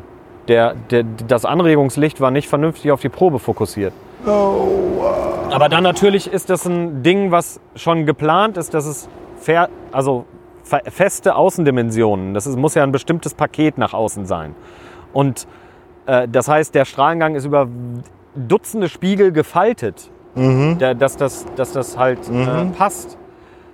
Ja, und wir haben dann einen Fehlerbericht geschrieben. So, ja, das Ding ist 10 cm zu kurz. Wir haben dann aber auch noch gesagt, so hier können wir noch, wenn wir den Spiegel dahin setzen, dahin, dahin und eine Lösung angeboten. Wir können den Demonstrator umbauen, dass er auch tatsächlich Also den Strahlengang wir verlängern dadurch, wie ihr die ganzen Spiegeln ver, an, anordnet und so. Ja. Und da war Ja, und dann haben wir diesen Fehlerbericht abgegeben. Und dann war ein paar Wochen später ein Projektmeeting. Und der Projektleiter von der äh, äh, EADS Astrium, also ähm, die Firma, die da für die ESA das gemacht hat, der hat uns dann zur Seite genommen und hat gesagt, das mit dem Fehlerbericht, ne? Wenn das noch einmal passiert, sorge ich dafür, dass er weder bei der ESA noch bei der NASA jemals wieder einen Fuß auf den Boden kriegt. Ich habe noch fünf Jahre bis zur Rente. Ich muss meine Leute bezahlen. Wir haben einen festen Finanzierungsplan. In vier Jahren gibt es Geld für einen zweiten Demonstrator. Wenn wir wissen, woran es liegt, wird das in vier Jahren implementiert. Und haltet jetzt die Fresse. Meine Aussicht war, als frisch angefangener Doktorand, mein Thema ist ein Demonstrator, der nicht funktioniert. ja, ich habe mal irgendwo, äh, irgendwo bei, bei, bei ähm, einer, einer Sendung, die heißt, glaube ich, Freak Show, sowas gehört wie funktional kaputt. Ja. Ja, also der war funktional kaputt. Äh, liebe Grüße. Ähm, ja, und dann, also ich weiß, wie, wie lange dauert eine Doktorarbeit? Eh, Also drei Jahre sollte der Idealfall sein. Mhm. Die meisten Doktorarbeiten dauern länger, aber bei mir war ja klar, äh, Ich bin ja schon ein Jahr drin, ne? Ja, aber Gott sei Dank ist das Hochschulsystem ja auch interessant. Äh, Ich war in so einem Modell, wo ich ein halbes Jahr einen Vertrag gekriegt habe und dann musst du wieder ein halbes Jahr verlängern und dann, ne? Oh, das ist Aber dann habe ich einfach, Zittern. nee, aber dann habe ich einfach meinen nach dem ersten halben Jahr gesagt, okay, und dann schreibt den Verlängerungsvertrag nicht mehr. Mhm. Dann ist es vorbei. Muss ja kein großes Brimborium machen und meine, also ne, also irgendeine Vertragskündigung und so. Ja, und dann habe ich mir quasi, also ich habe quasi meine erste Doktorarbeit abgebrochen, weil jetzt habe ich mal diese Geschichte öffentlich erzählt. Ist ja mittlerweile auch schon lange her, 2010 war das, also vor zehn Jahren. Aber so, das war so äh, eine Sache. Das war halt so, okay, so werden Großprojekte gemanagt. Das war halt irgendwie, Ja, aber so, ich bin also ich, ich kenne das auch. Also ich meine, ich kenne das bei, bei, bei dann so Security-Projekten und so weiter, wo dir dann auch häufiger mal die Kinnlade auf dem Tisch liegt, ne? Wo dann halt mit ähnlicher Begründung, ich habe nur noch fünf Jahre und verdammt nochmal, wir ändern hieran nichts. So, äh, nur weil da irgendwie Leute um die Ecke kommen, die uns mal Bescheid stoßen, dass unsere, unsere Operational Security halt vollkommen am Arsch ist. Ja. Ja, also und da war es dann so, ich muss mir eine neue äh, ähm, Arbeit suchen. Und da war es dann auch so, ich bin nach Würzburg gefahren zu Markus ins Labor. Er hat gesagt, okay, was brauchst du? Ich habe halt, wir haben Haushaltssperre. Ja, Ich kann nicht machen. ja. Da ist ein Rechner, da ist ein Platz im Büro. Was soll ich dir schreiben? Aber im Moment ist 2000, ne, also 2010 war halt überall so auch, auch ne, also an den gut, Unis aber viel, viel du- von den Budgets eingefroren. Und, aber ich habe dann halt gesucht und er hat mir ein paar Sachen vermittelt, äh, gesagt, hier schreib den an, hier guck da vorbei. Ich weiß, die haben eine Förderung, geh da mal vorbei. Und äh, durch Markus bin ich auch bei ein paar Vorstellungsgesprächen gewesen, ähm, wo es dann so war, ja, vielleicht kriegen wir diese Förderung und dann kannst du anfangen. Ähm, also Göttingen, Braunschweig und so. Und dann habe ich dieses, äh, diese Geschichte gehabt in Berlin. Und da war es so, äh, Jan Schmoranzer, mein, mein alter Chef, kann man ja auch sagen, der suchte jemanden, der sich mit D-Storm auskannte. Äh, eine Hochauflösungsmikroskopie-Methode, ähm, die von Markus Sauer entwickelt worden ist. Das habe ich natürlich so mitbekommen. Habe ich natürlich so mitbekommen und es war halt so, ah, okay, äh, aus dem, ne, aus der Ecke. Also, Also, ich wusste, im wie D-Storm funktioniert. Du wusstest, du hattest Vorwissen, was D-Storm ist. Du warst schon da drin im Endeffekt. Ja, genau. Du kriegst sozusagen. es ja, du arbeitest in so einem Labor ja auch. Du hörst, jede Woche trägt irgendwer anders aus dem Labor vor, wo ist sein aktueller Stand der Arbeit, erklärt diese Sachen auch. Und D-Storm habe ich halt da auch mitbekommen und gelernt, wie das funktioniert, obwohl es nicht direkt Teil meiner Arbeit war. Aber es war halt das große Ding im Labor, weil äh, zwei, drei von den Leuten, die da Doktorarbeit gemacht haben, waren dann so, wir Also haben Nature Methods Paper. Also ausreichend Grundwissen schon gehabt. Ja, genau. Und dann habe ich mich da beworben äh, und sollte dann halt da vorbeikommen und erstmal einen Vortrag halten, was ich bisher gemacht habe. Und dann, Jan war selber nicht Professor, sondern äh, war jemand anders und ich musste dann halt, sollte einen Vortrag halten, irgendwie um 14 Uhr. Mit meinem Auto losgefahren und äh, das war immer schon so ein bisschen, das hat ein bisschen Probleme mit Öl, hatte einen hatte ein Loch im Krümmer mal, das wurde zugeschweißt, war ein alter Opel Corsa. Ähm, so, ne, gar nicht so alt, aber trotzdem. Ne? Und dann so Magdeburg, Höhe auf der Autobahn, war so, blinkte ab und zu mal was und es kamen so leichte Rauchwolken an der Seite raus. Und ich bin dann auf... äh, Ich hoffe, der Rauch war Dampf.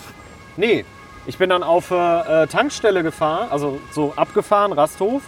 Und es qualmte, Haube gepoppt, bin nach vorne, hab die Motorhaube aufgemacht und es kam eine kleine Flamme raus. Oh, Es war, Öl. Der Öldeckel war nicht richtig und er ist auf den, auf den heißen Motor und hat angefangen zu brennen. Gott sei Dank, ne, da kommt dann mein, meine Erfahrung im Katastrophenschutz. Ich habe sofort an die Säule gegriffen und hatte die, hatte die Löschdecke in der Hand und habe sie auf den Motor geworfen, weil, und es war wichtig, dass ich das schnell gemacht habe, sonst wäre. nee, der Tankwart war schon da mit dem Pulverlöscher und dann hätte ich nicht weiterfahren können. Weil dann wäre der Motorraum einfach Sense gewesen. Was ich gemacht habe, war halt Löschdecke. Es war äh, erstmal erstickt und dann, und dann ADAC und der hat dann gesagt, hier kannst du dahin fahren. Die haben eine Motorwäsche gemacht. Ich habe dann halt angerufen, so ich komme ein paar Stunden zu spät, mein Motor hat angefangen zu brennen.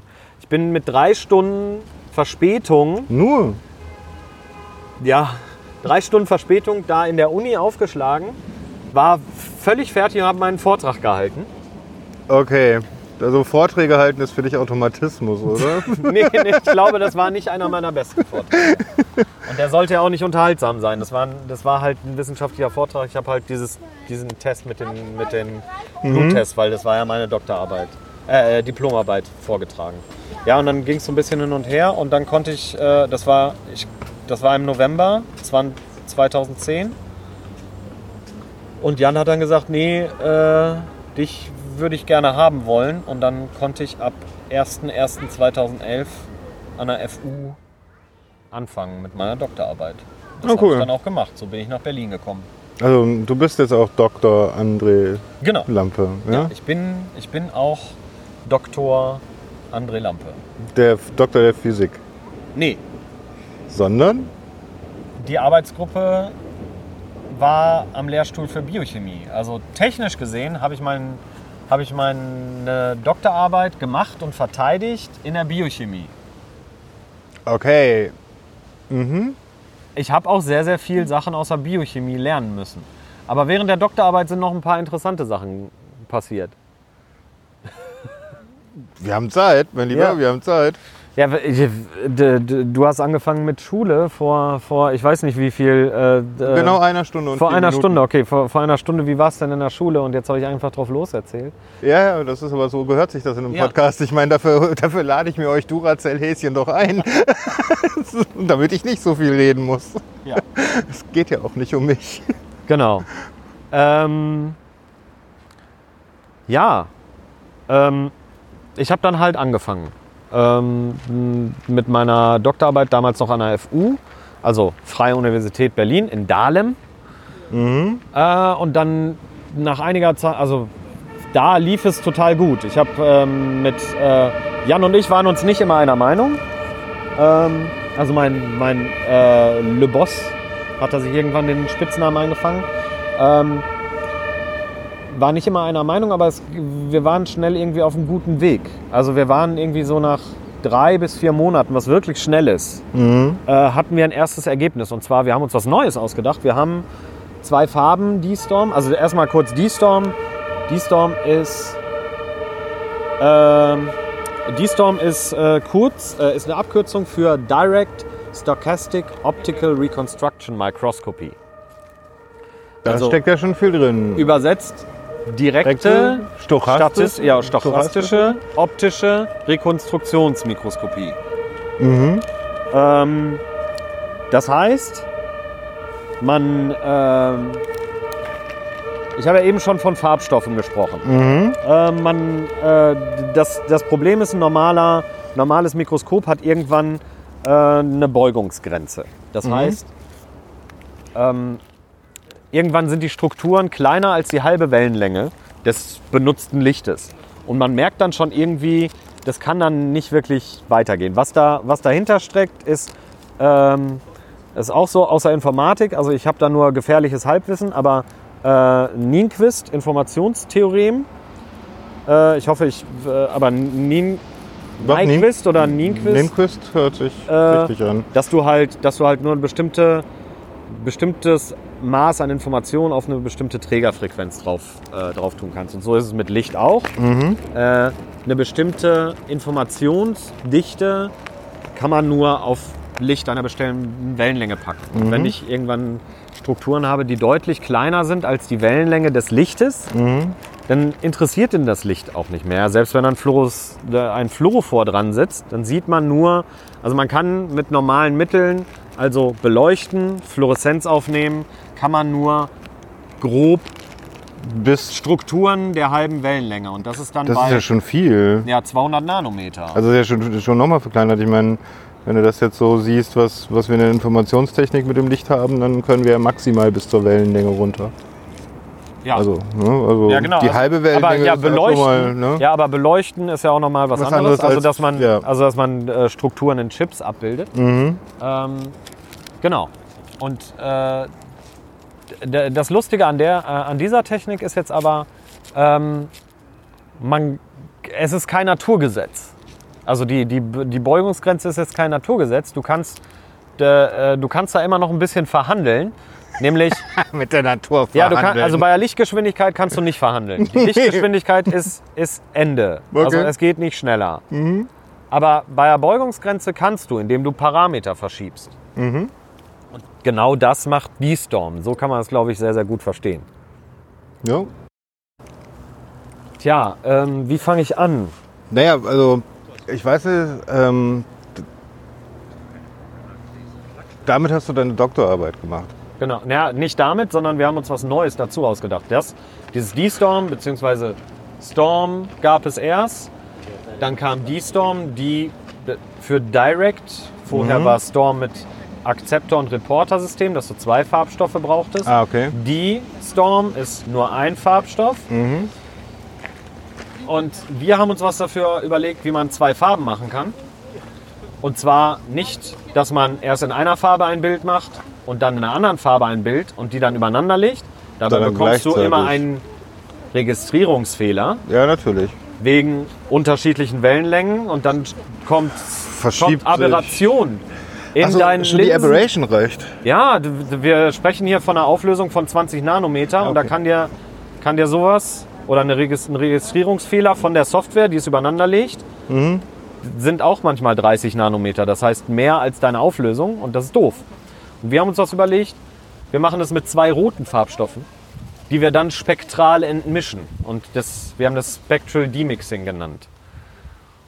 Also sozusagen ein helles Rot, ein dunkles Rot und anhand dessen. Wir haben uns das Spektrum angeguckt dann, Mhm. aber auf eine andere Art und Weise ein Spektrum angeguckt. Und wir haben zwei Bilder gemacht, die parallel liefen und haben dann erst aus den Rohdaten später die Farbentscheidung Okay. getroffen. Und da kam dann wieder, Gott sei Dank war das mit der Diplomarbeit, dass ich ein bisschen was mit Programmieren hatte, weil auf die Idee war bisher noch keiner gekommen. Also gab es auch niemanden, der, der, der mal sowas gebaut hatte, also muss ich selber bauen.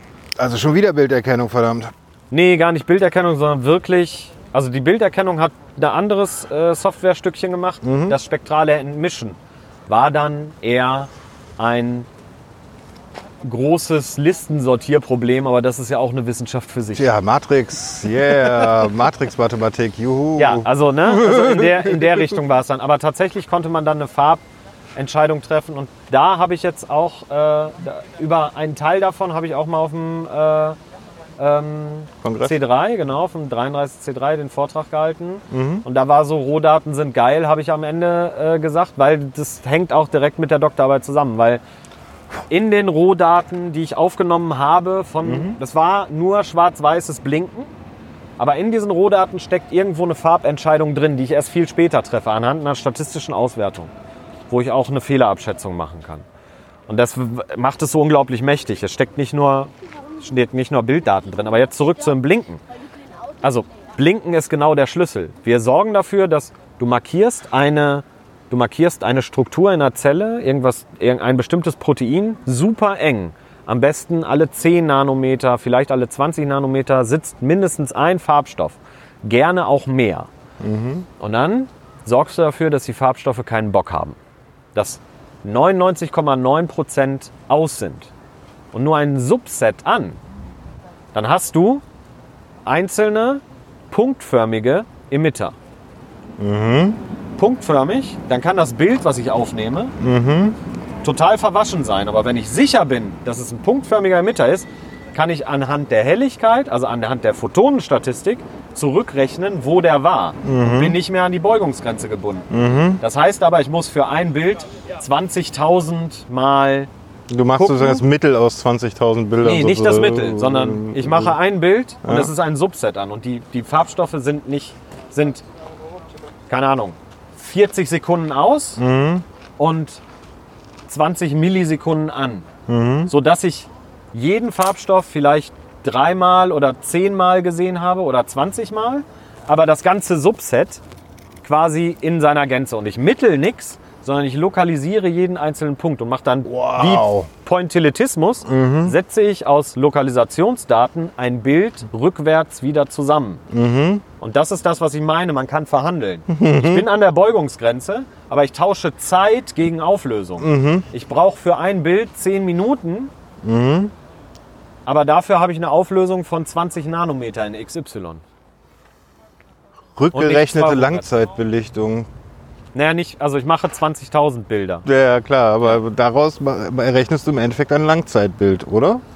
Nee, ja, also damit, damit das funktioniert, muss ich die Zelle töten und fixieren. Es darf sich nichts bewegen. Wenn sich irgendwas bewegt, dann ist, dann, dann ist meine vorbei, ja. Auflösung für ein, also es ist nicht wirklich eine Langzeitbelichtung, sondern also eine Äh, Langzeitbelichtung ist es nicht, weil es kommen da noch so interessante Sachen raus. Ich rege das mit einem Laser an und unsere Auflösung ist so hoch, dass ich sehen kann, wie sich das Glas anfängt unter der Lasereinstrahlung auszudehnen. Ich gehe da mit 150 Milliwatt Lichtleistung rein Alter Falter, das ist ja. oder sogar noch mehr teilweise, weil ich brauche, ich kann dieses Blinken der Farbstoffe durch einen Puffer einstellen, also durch eine bestimmte Flüssigkeit, bestimmten pH-Wert und dass kein Sauerstoff da ist, aber vor allem auch durch eine bestimmte Leistung. Ich brauche viel Licht, damit die Farbstoffe sehr schnell sehr viele Photonen abgeben und dann lange wieder aus sind.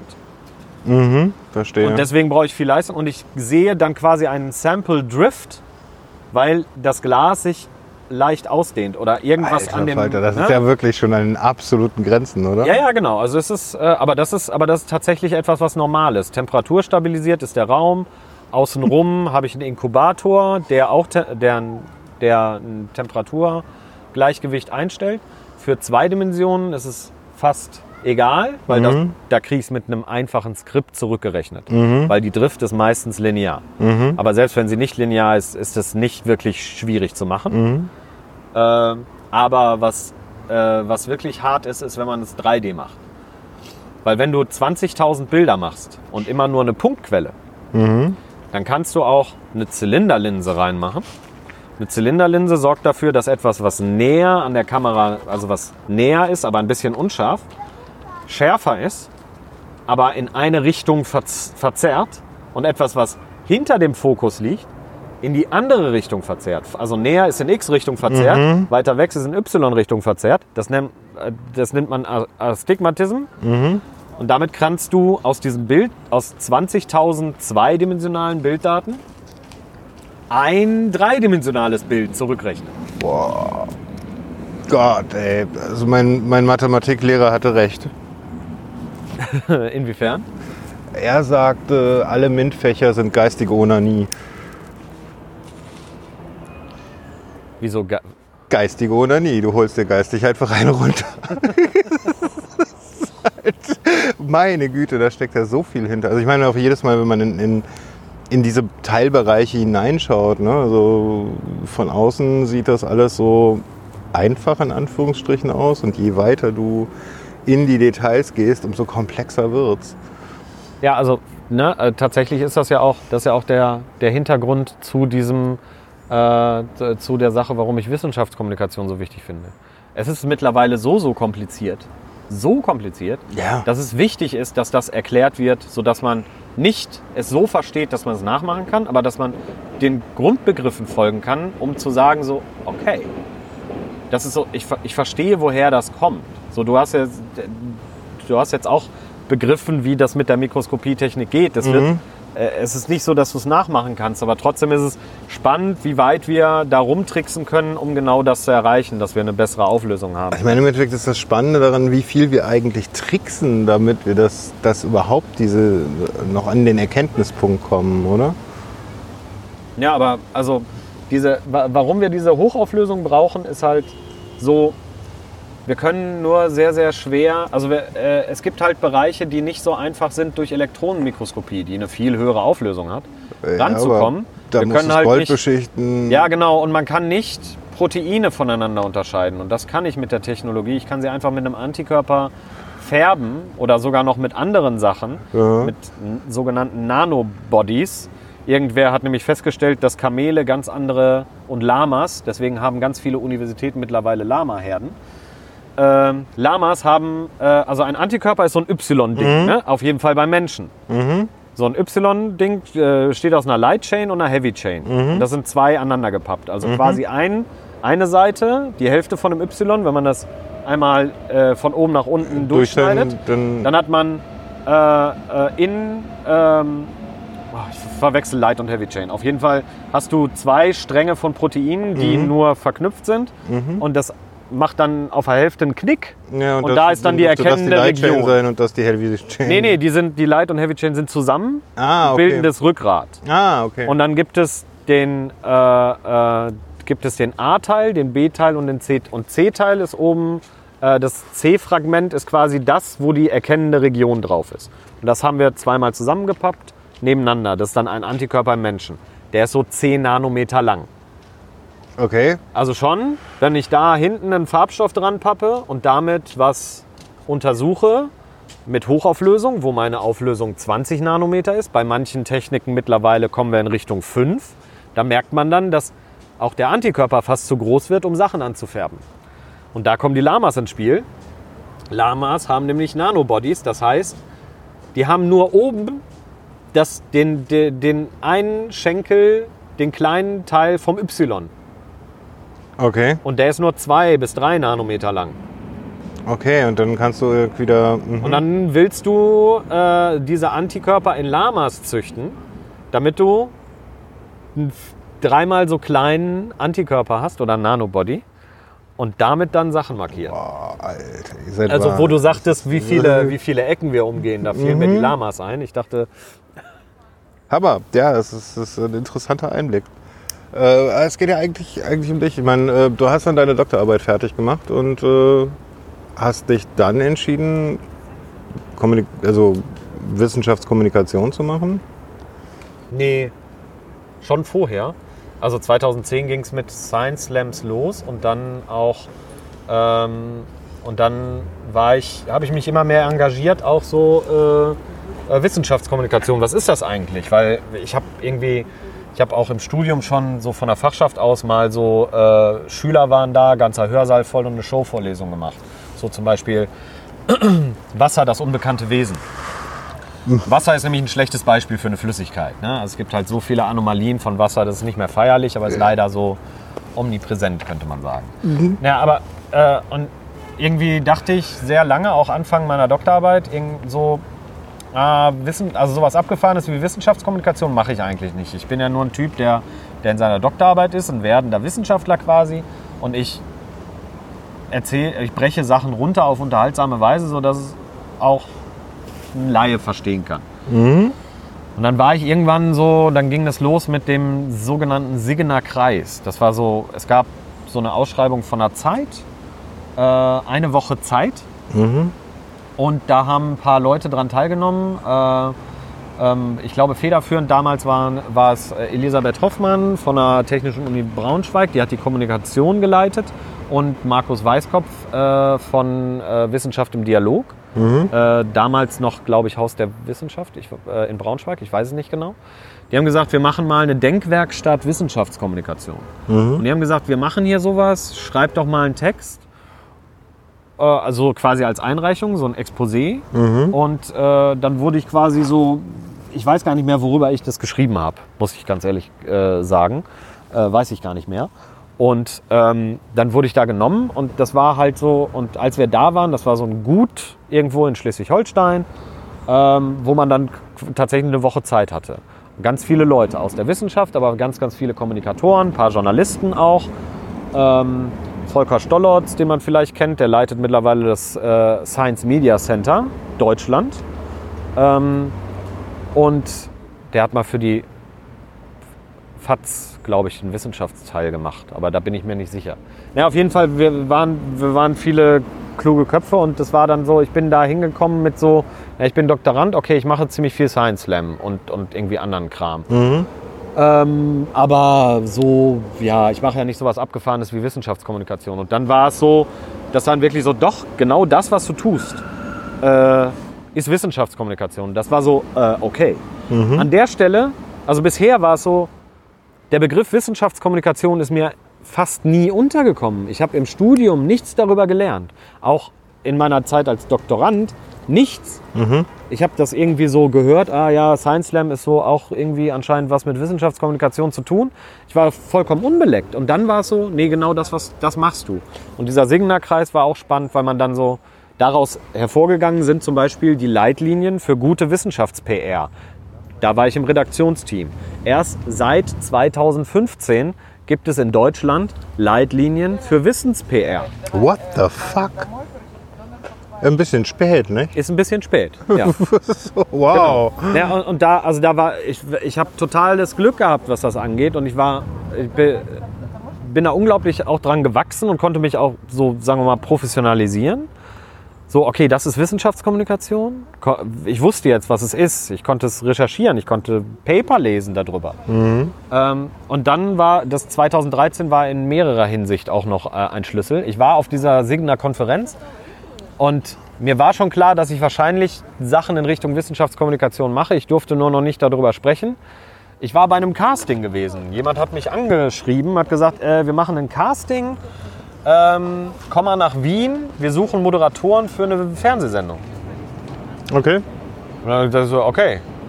Äh, Ich war noch nie in Wien. Mir wird eine Zugreise nach Wien bezahlt. Mehr als äh, es nicht kriegen kann ich nicht. Ja, und dann habe ich einen äh, am ersten Tag des Castings äh, so ein Typ ja hier, der, das Florian, mit dem kommst du zusammen ins Casting. Wir sollten uns so auf acht Punkte vorbereiten und was dazu sagen, das eventuell auch kommentieren, so irgendwie äh, Pebble Watch äh, war da ein Thema, ähm, aber auch ähm, andere Sachen aus der Wissenschaft. Aber Pebble Watch habe ich noch irgendwie im Hinterkopf. So, so, solche Sachen sollten wir vorbereiten. Und äh, Florian ist dein Partner, das ist der Typ da vorne. Also Kerl, sah ganz nett aus und war die ganze Zeit am Telefonieren. Ich habe Hallo gesagt, aber er war die ganze Zeit am Telefonieren am Tag des Castings. So, und ich war, hatte mich vorbereitet, war nervös, wir kommen da rein, er legte endlich auf, ne? Und dann saß da vor uns so ein Typ von dem Sender und sagte so, ja, äh, ihr habt euch vorbereitet? Wir beide so, ja. Okay, dann jetzt mal ganz abgesehen von der, Vor von der Vorbereitung. Ähm, was könnt ihr mir über den Kometen, der heute in Russland runtergekommen ist, sagen? Ja, das war dieses große Ereignis Anfang 2013. Ja, ja, Und mein Gegenüber kennt, war ne? Florian Freistetter. Und der war, war die ganze Zeit am Telefon, um irgendwelchen, äh, äh, um halt Einordnungen zu geben und war, kannte sich total aus. Und ich saß da, alles klar, habe ich wenigstens mal Wien gesehen. Aber ich wurde wieder eingeladen. So habe ich Florian kennengelernt, der mich dann zwei Jahre später äh, dazu gebracht hat, hier, fang mal an zu bloggen, wo ich dann angefangen habe auf Science-Blogs. Äh, zu- also das, so haben Florian und ich uns kennengelernt. Äh, und dann ging das irgendwie weiter mit dem Casting. Äh, und dann war es so, äh, ja, ich kann eine Fernsehsendung moderieren für Servus TV. Damals war Servus TV, machte schon Andeutungen davon, irgendwie eine seltsame Richtung einzuschlagen, wie es das heute tut. Ich habe keine Ahnung, wovon du redest. Ja, Servus TV ist so österreichischer Sender. Ah. Der gehört zum Red Bull-Konzern. Und Herr Matteschütz, der Besitzer vom Red Bull, äh, äh, takes an interest, wie man so schön sagt. Ähm, und da ist ja mittlerweile, äh, ne, wir, wir laden die Konservativen und die Rechten ein, um ein ausgeglichenes Bild zu haben, wenn wir eine Talkshow machen. Das war damals noch nicht so schlimm. Und da war, naja, und dann habe ich TM Wissen mitmoderiert mit zwei anderen zusammen. Sebastian Hunke, äh, Historiker, äh, übrigens aus Löhne, nur so nebenbei, also auch in Ostwestfale. und äh, Jasmine Blair, äh, hier aus Berlin. Und ja, äh, Jasmine ist halb Österreicherin, halb Amerikanerin. Und äh, ja, wir waren quasi das Dreiergespann und wir haben 52 äh, Sendungen TM Wissen äh, gemacht. Von 2013 bis 2015. Und Kann man dann die noch war. irgendwo nachhören und nachsehen? Nee, leider. äh, Ich habe sie, ich hab sie alle noch zu Hause auf, Oh. äh, äh, auf Datenträger, aber äh, die sind verschwunden, weil dafür wurden exklusiv sehr viele Beiträge gedreht. Und ich denke, der Sender hat davon viele untertitelt oder neu, neu besprochen und die verkauft. Deswegen findest du nirgendwo mehr Okay. die ganzen Sendungen.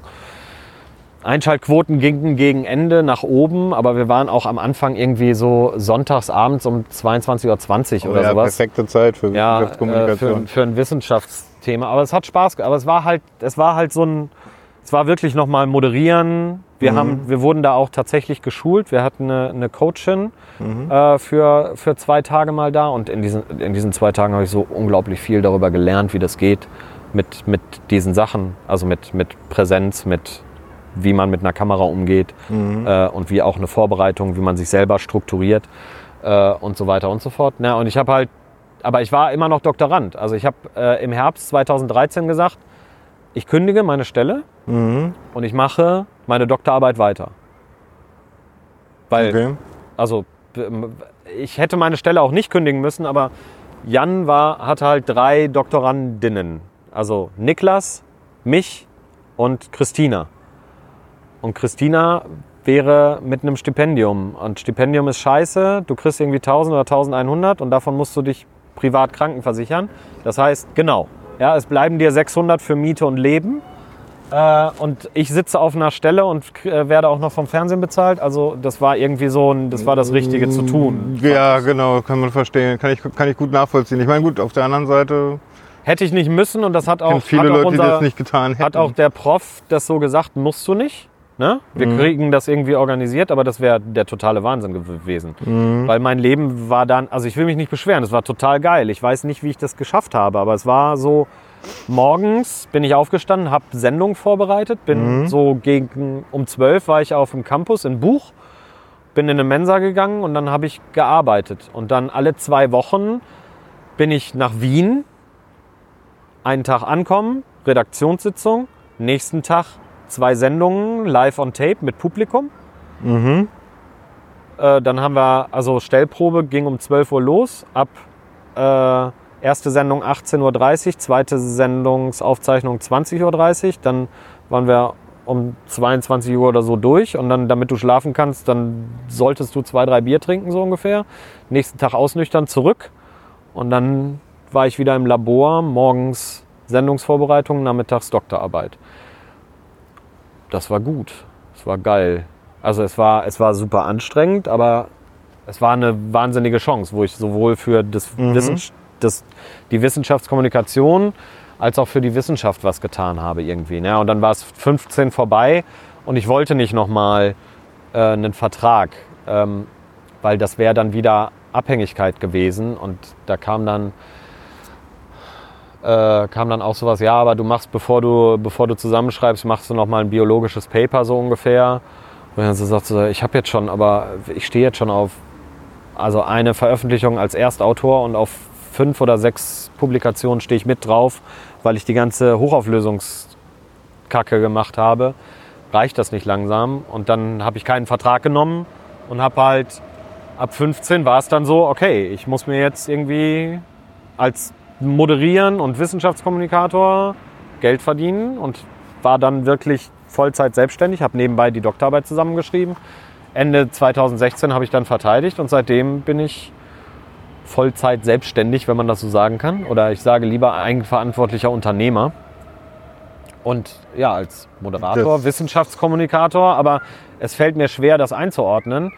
Ich habe jetzt auch schon mal ein Unternehmen beraten, wie sie gut über ihre Produkte, also es ist ein Unternehmen immer noch im Wissenschaftsbereich, die verkaufen Geräte für die Forschung, äh, aber wie sie dann ihre Webinare oder, oder Online-Seminare aufbauen, sie können ja nicht auf eine Messe fahren, jetzt zum Beispiel zu, zu Corona, äh, wie sie dann, weil, weil online präsentieren hat nochmal ein paar andere Sehr viel. ja, genau. Ein paar andere äh. Rahmenbedingungen, wie du das dann vernünftig machst, wie du deine Folien vorbereitest äh, und so weiter. Und da habe ich Leute beraten und die Mitarbeiter gecoacht. Also ist auch immer noch Wissenschaftskommunikation für, für meine Begriffe, aber äh, ganz, ganz viel davon, man darf Wissenschaftskommunikation nicht als das begreifen, dass man, da erzählt jemand, der Forschung macht, einem Laien, wie was funktioniert.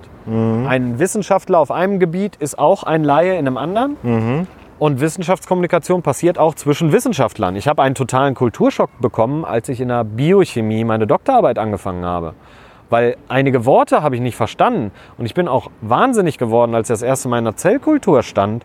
Da sagt dann eine Kollegin, ist schon irgendwie schon fertig mit ihrer Promotion, erzählt mir, wie ich Zellen halte. Meinte so, ne, hier, pass auf, Zellen löst du ab vom Glas mit dieser rosanen Flüssigkeit.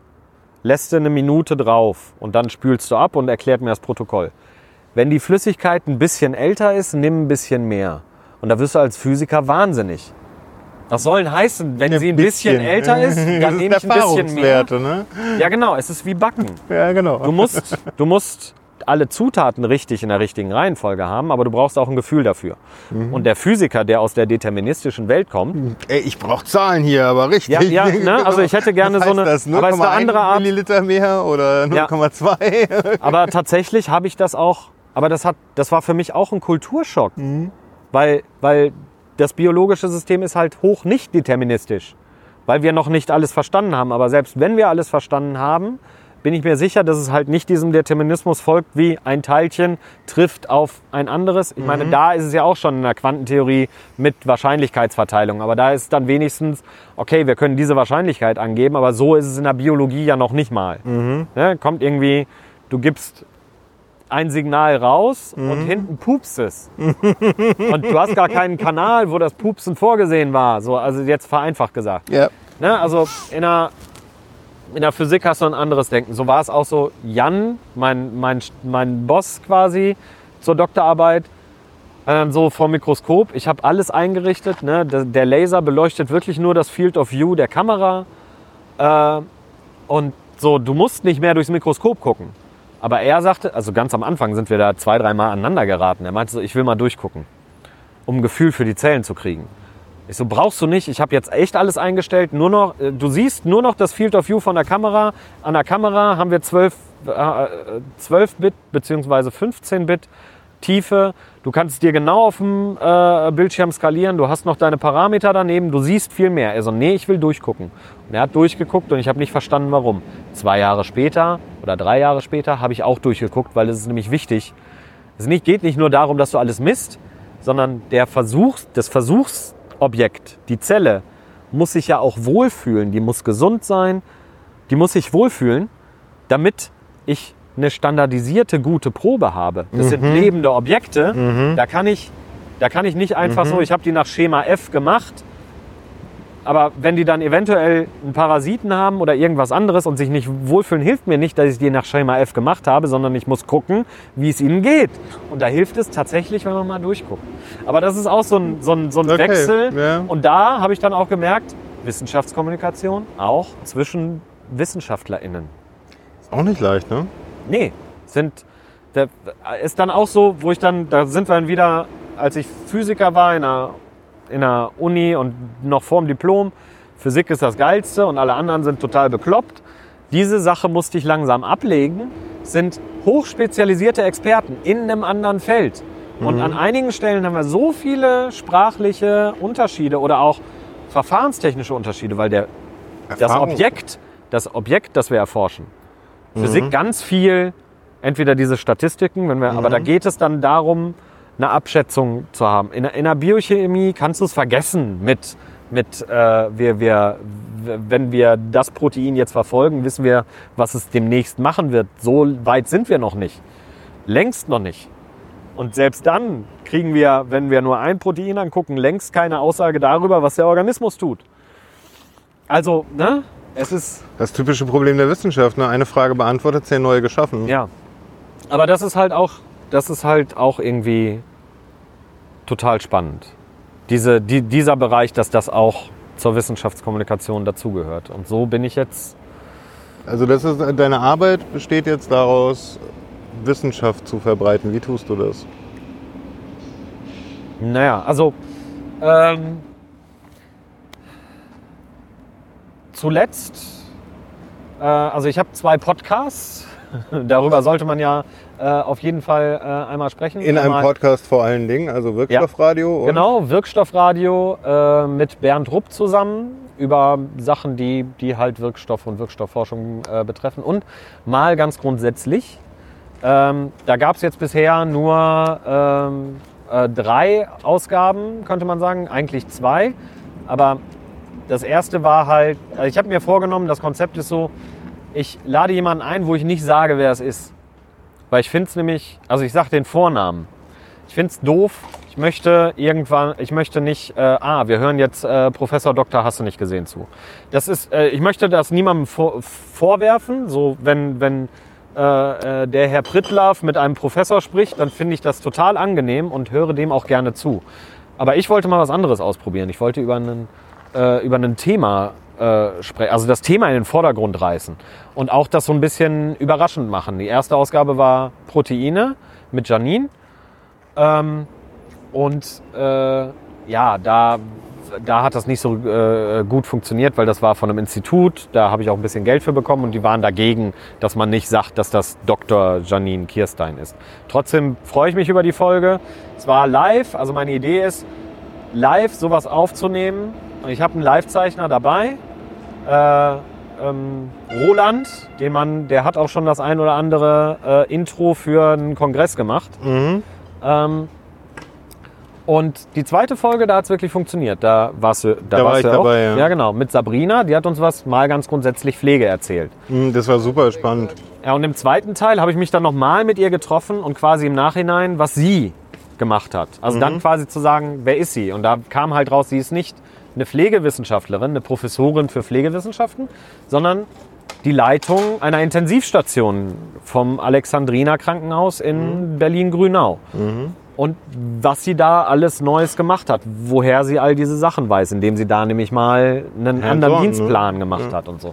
So, das, das möchte ich gerne weitermachen. Das ist halt jetzt zu Corona ausgebremst worden. Ich habe aber den nächsten schon vor, äh, mal ganz grundsätzlich Filme machen. Oh, sehr interessant. Bitte sag mir Bescheid. wann Ich werde, dir, ich werde dir Bescheid sagen. Ähm, habe ich vor, weiß ich noch nicht, ob das klappt, aber das wird, ist auf jeden Fall jemand, äh, der, der einen sehr, sehr schönen Einblick gibt. Und es ärgert mich jetzt, gerade, dass ich mir selber auferlegt habe, äh, dass ich nicht sagen kann, wer es ist, aber äh, es wird auf jeden Fall schön. Das Mit zum tue ich. Thema Werbung, ne? Ja. Nee, aber da, so, das ist äh, etwas, da, das dauert viel, weil es Vorbereitung ist, aber ich habe jetzt den guten Laden äh, gefunden, wo ich das regelmäßig machen kann. Das ist die Göttin der Weisheit in Neukölln. Mhm, das ist der, der gleiche, wo wir da... Ja, genau. Und ah, das, das, ist, ist ein wunderschöner kleiner Laden, ja. genau, ist ein super kleiner Laden und das Witzige ist, äh, die Betreiberinnen, Sind beides Sind- Biologen, ne? nee, die eine ist Biologin, die andere ist Psychologin. Ah, Beide okay, äh, aus dem Wissenschaftsbetrieb äh, kommend und die haben das da aufgemacht. Und das find, es passt halt irgendwie Mhm. auch zueinander. Und da will ich das weitermachen. Dann äh, drücke ich mal die Daumen, dass der Laden überlebt, diese harte Zeit, die wir Ja. gerade haben. Haben, äh, äh, wir, wir haben, also, das wird noch, also, ich will nicht zu viel versprechen, aber demnächst. Wir Demnächst. haben schon gesprochen, sagen wir okay, so. Ja? Okay, okay. Ähm, demnächst geht's äh, mit, gibt's die nächste Live-Veranstaltung MGG. Da muss ich noch viel für organisieren. Äh, ja, seit 2015 blogge ich. Ich habe jetzt seit einem Jahr keinen neuen Artikel veröffentlicht. Das kommt aber demnächst mal wieder, dass ich auch auf meinem Blog scienceblogs.de, die kleinen Dinge heißt der Blog, äh, mal wieder was schreibe. Ach, das bist du? Das bin Ich habe ich. nie an den Namen geachtet. Ah, okay. Ja. Lese ich, also ist in meinem Podcast, äh, in meinem RSS-Feed. Okay. Ja, also der, der, das ist äh, ähm, da. Für mich war es äh, interessant, ähm, also eine interessante Erfahrung, mich dem auszusetzen. Und ich habe jetzt auch wieder ein paar Sachen, wo ich gerne mal wieder was schreiben will, auf jeden Fall. Ähm, aber da ist es auch so, manchmal habe ich eine Idee für einen Text und dann ist der auch schnell raus, aber dann habe ich mal einen Monat oder zwei keine Idee gehabt für einen Text und dann habe ich auch nichts geblockt. Ich habe irgendwie nie so richtig ähm, da einen regelmäßigen Rhythmus reingekriegt, aber ähm, es ist ja in, in diesem Blogportal bei den Science-Blogs drin und ähm, ich habe auch äh, wiederkehrende Leute, wenn ich mal wieder einen Text raushole. Mhm. So, ja, Mensch, lange nichts geschrieben, aber die bleiben dann ja da und das finde ich irgendwie sehr angenehm und da wird auch demnächst mal wieder, ähm, werde ich demnächst mal wieder was auf, äh, aufschreiben. Ja, und dann äh, das große Ding ist äh, plötzlich Wissen. Das ist ein Guerilla-Wissenschaftskommunikationsprojekt mit Inga Marie Ramke und Dr. Julia Schnetzer. Mhm. Ähm, haben wir 2017 angefangen.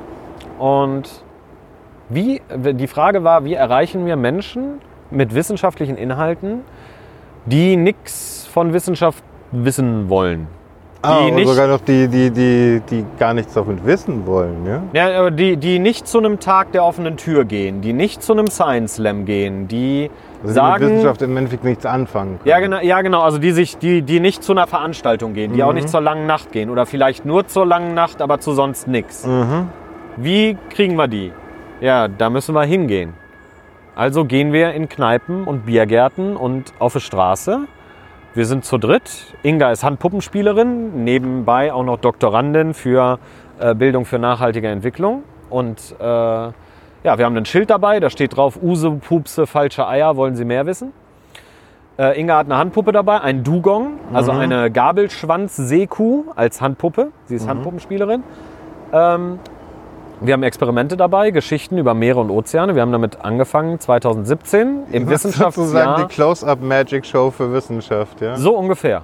Wir haben, geile Idee. wir, haben, wir haben Experimente, wir haben Geschichten, also dieses das Schild auch Uso, Pupse, falsche Eier. Uso, ich kann dir mit, äh, mit einem Uso äh, erklären, warum der Himmel blau ist, ohne dass ich ihn trinke.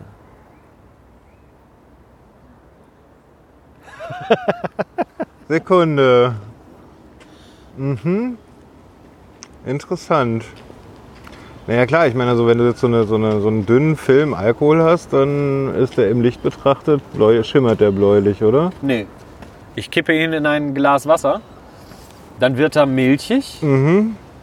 und wenn ich dann von oben mit einer Taschenlampe reinleuchte, Wird's blau. Nee, wird erst, also wird erst blau und unten rot. Es passiert dasselbe wie in einer, ja, auf wenigen Zentimetern wie in einer Erdatmosphäre in hunderten von Kilometern. Erst wird das blaue Licht rausgestreut an den kleinen Anis, Öltröpfchen, Ja. die ausfallen. Ähm, und später das später Äh, erst je das nach rote. Wellenlänge. Ja, genau. Wird- siehst ja wird- im Endeffekt das Spektrum horizontal, ja? Ja, ne, das Spektrum nicht ganz blau und rot wird separiert. Mit dem Grünen ist es halt schwierig, weil das nicht so. Das ist für uns nicht sichtbar ja, in dem Fall. genau. Also, Aber ne, nach, von blau nach rot und so kann ich das halt. Dann äh, Pupse ist halt dieser Meergeruch. Das ist eine Geschichte, die Julia erzählt. Die weiß, welche Bakterien diesen Meergeruch, wenn du an der See bist. Die Seeleute sagen nämlich Landgeruch dazu, weil das ist nämlich nur an der Küste. auf froher See hast du gar kein Geruch. ja, ne, auf hoher See ist der nicht. Das heißt, wir Landratten sagen Meergeruch dazu, die Seeleute Landgeruch. Aber es ist die. Übergangsgrenze. Aber Übergänge, da ist ja da, wo das spannende Zeug passiert. Ja, Ja, und immer die so. Grenzschichten, ne? Und falsche Eier ist so auch eine geile Geschichte, die erzählt dann äh, Inga. Es gab eine Wissenschaftlerin in Südamerika, die haben Schildkröteneier 3D nachgedruckt, die auch von der Haptik und von ihrem Gewicht identisch sind mit den Schildkröteneiern und GPS-Sender reingebaut. Sodass du nämlich nicht die armen Teufel, die die Eier wildern, einknastest, sondern die kompletten, äh, die kompletten Vertriebswege im Backend ausheben kannst. Oh, ah, okay. Das ist natürlich, das ist natürlich interessant. Ja, also die ist noch länger und Inga erzählt die halt immer. Aber wir haben so, so eine Aufteilung und so und wir erzählen Sachen über. Und damit latscht ihr dann freitags, samstags durch die, durch die Kneipen oder wie? Nee, wir, wir haben, wir haben äh, 2017 ein bisschen Geld vom BMBF bekommen, Bundesministerium für Bildung und Forschung, und haben dann tatsächlich Touren gemacht, wo, also in- durch verschiedenste Städte, wo wir noch nicht waren und sind dann in Kneipen reingegangen und so weiter und so fort. Haben das begleitet auf den sozialen Medien, Twitter, Instagram, Facebook, aber auch auf, der, äh, äh, auf unserer Homepage. Alle Sachen, die wir aufgeschrieben haben, die wir erzählen, kann man nachlesen. Gut aufbereitet, immer mit Quellen. Also es gibt zwei Tauchtiefen. Erste Tauchtiefe sind, hier ist ein Artikel, da ist ein Institut, da ist ein YouTube-Video oder sowas. Zweite Tauchtiefe, die Primärpaper, aus denen wir das haben. Also wirklich die Literatur. Wir sehen immer zu, dass wir Open Access verlinken, also die, das, was jeder lesen kann. Und die Dinger sind unter CC by SA. Sci-Hub verlinkt ihr nicht, oder? Ähm, wir, äh, wir gucken Die böse meist, Seite. Nee, ich äh, finde Sci-Hub total großartig, weil es, äh, weil es befreit, weil es Wissenschaft äh, befreit. Aber Auf der anderen meistens, Seite ist es Urheberrechtsverletzung. ja, genau. Und da wir auch wollen, dass diese ganzen Sachen OER-Charakter haben, in den Regelfällen ist es mittlerweile so, für jeden Wissenschaftler und jede Wissenschaftlerin, die das jetzt hier hören, nur so nebenbei, jede Uni hat Infrastruktur, um auch ein Manuskript, was man zum Journal hingeschickt hat, auf die uni-eigenen Seiten hochzuladen, sodass selbst wenn das Originalpaper hinter einer Paywall ist, dass die Uni deine eigenen Publikationen ungesetzt, aber die Informationen wenigstens auch hosten kann. Und so schreiben wir, wenn irgendwo ein Paper hinter einer Paywall ist, die Leute an. Ja, hier habt ihr einen Link, dann verlinken wir auf das Repository der jeweiligen Uni. Dann kommt man an die äh, Sachen ran. Aber Sci-Hub ist für mich jemand, der jetzt auch außerhalb eines Wissenschaftsbetriebes steht, natürlich eine unglaubliche Hilfe, weil äh, ansonsten komme ich an Paywall nicht ran. Oder ich schreibe. Lieb- eine meiner Lieblingsseiten zum drauf Ja, rumsurfen. aber meistens, und genau das funktioniert auch mit der Unpaywall, das ist ein Browser-Plugin. Ah, Das automatisiert, wenn du auf eine Paywall kommst, erscheint da ein Schloss. Wenn es grün ist, weiß Unpaywall, dass dieser Wissenschaftler oder die Wissenschaftlerin eine freie Version auf, seinen, auf seinem eigenen Repository hat und verlinkt dich dahin. das ist cool. Das ist keine Urheberrechtsverletzung. Ah, okay. Unpaywall-Button oder Unpaywall-Button, glaube ich, irg- irgendwie sowas. Mhm. Ganz wichtiges Browser-Plugin, wenn man an sowas interessiert ist. Mhm. So. Und ja, genau, auf Plötzlich Wissen bemühen wir uns, dass diese Texte halt, wir sind alle keine Lehrer oder, oder in der Didaktik. Also Inga ist zwar schon in der Didaktik, aber ähm, wir bemühen uns, dass man aus den einfach zu verstehenden Geschichten und einfach nachvollziehbaren Experimentanleitungen, also die Experimente sind alle nicht gefährlich, geht alles mit Haushaltsgegenständen, dass man die zu Hause nachmachen kann, aber dass sie halt auch in der Schule benutzt werden. Und da, das ist die große Neuigkeit, wir haben jetzt gerade quasi eine Förderung von einer Robert Bosch Stiftung bekommen. Also jetzt gerade, so vor ein Echt? paar Tagen. Wow.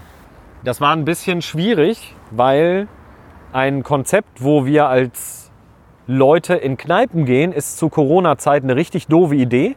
Deswegen Ja. machen wir das auch nicht. Wir können das jetzt nicht machen. Wir haben uns gesagt, wir sind ja nicht bescheuert, wenn wir von Kneipe zu Kneipe ziehen. Das können wir erst wieder machen, wenn wir geimpft sind. Mhm. Punkt. Das heißt, kommen wir zur anderen Sache. Du hast Mitte es mitbekommen. 2021 sowas.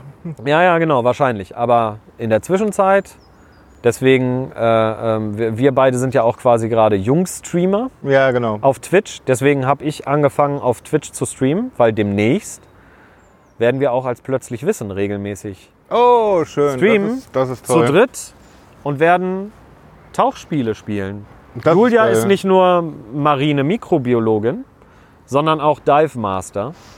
Das Mhm. heißt, we- wenn wir ein Tauchspiel spielen, dann kann sie auch mal direkt halt erklären, so funktioniert es in der Realität und sie ist halt schon auch überall irgendwie getaucht und kann viele Sachen erzählen. Wir haben das schon mal als kleinen Test Also- gemacht und das wollen wir halt so machen, bisschen Guerilla. Wir machen so wie ich das jetzt auch bei meinem Twitch mache. Wir spielen ein Spiel und ich habe eine Wissenschaftlerin dabei, jetzt für diese Politikgeschichte, die sich damit auskennt. So machen wir das auch für Sachen Also, mit Meeresinhalten. Ich gehe da noch mal gerade darauf ein. Du machst jetzt gerade auf Twitch den User andere Lampe Genau. und äh, folgt ihm. Folgt ihm. Jetzt den Browser aufmachen und folgen. Folgen klicken. Jetzt, genau.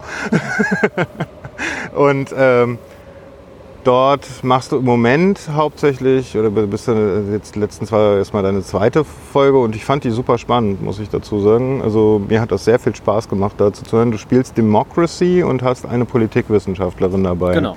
Und so aus meiner Perspektive spielt ihr jetzt gerade mal in Democracy die mh, totale Utopie.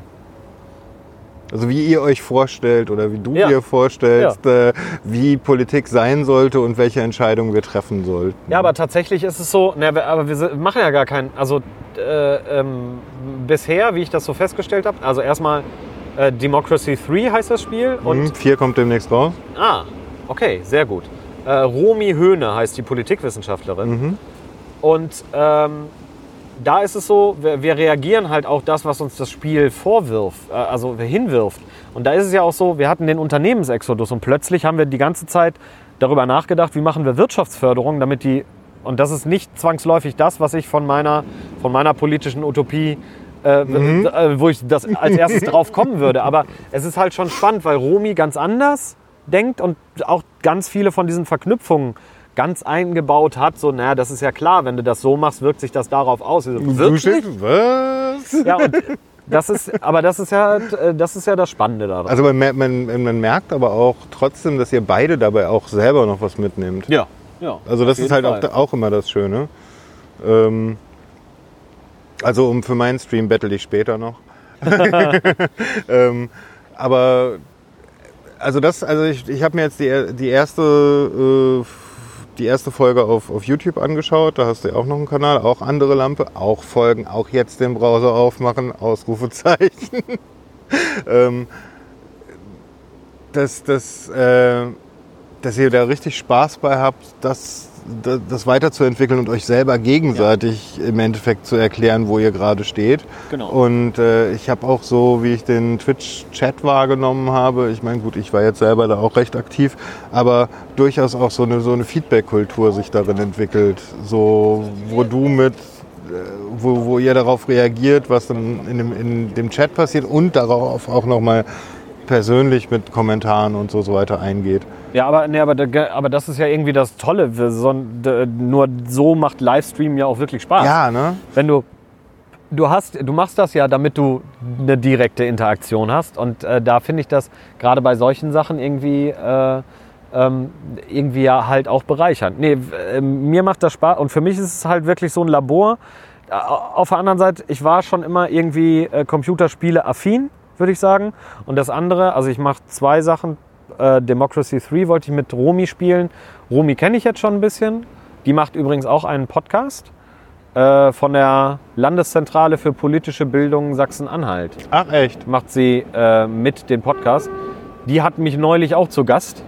Da habe ich über Wissenschaftskommunikation und welchen und dann halt mit ihnen darüber gesprochen, was das für die Gesellschaft tut in, der politisch, in einem politischen Leben. Und ähm, ja, und ich habe sie gesagt, okay, ich bin bei deinem Podcast dabei, dann ich habe so ein Experiment, hast du Bock mit mir ein Computerspiel zu spielen? Das war so die Sache. Äh, und aber ich habe noch was anderes, wo ich, also dieses Democracy 3 ist wirklich so, weil sie Politikwissenschaftlerin ist. Aber äh, wir kennen uns halt und mögen uns auch. Dementsprechend funktioniert das.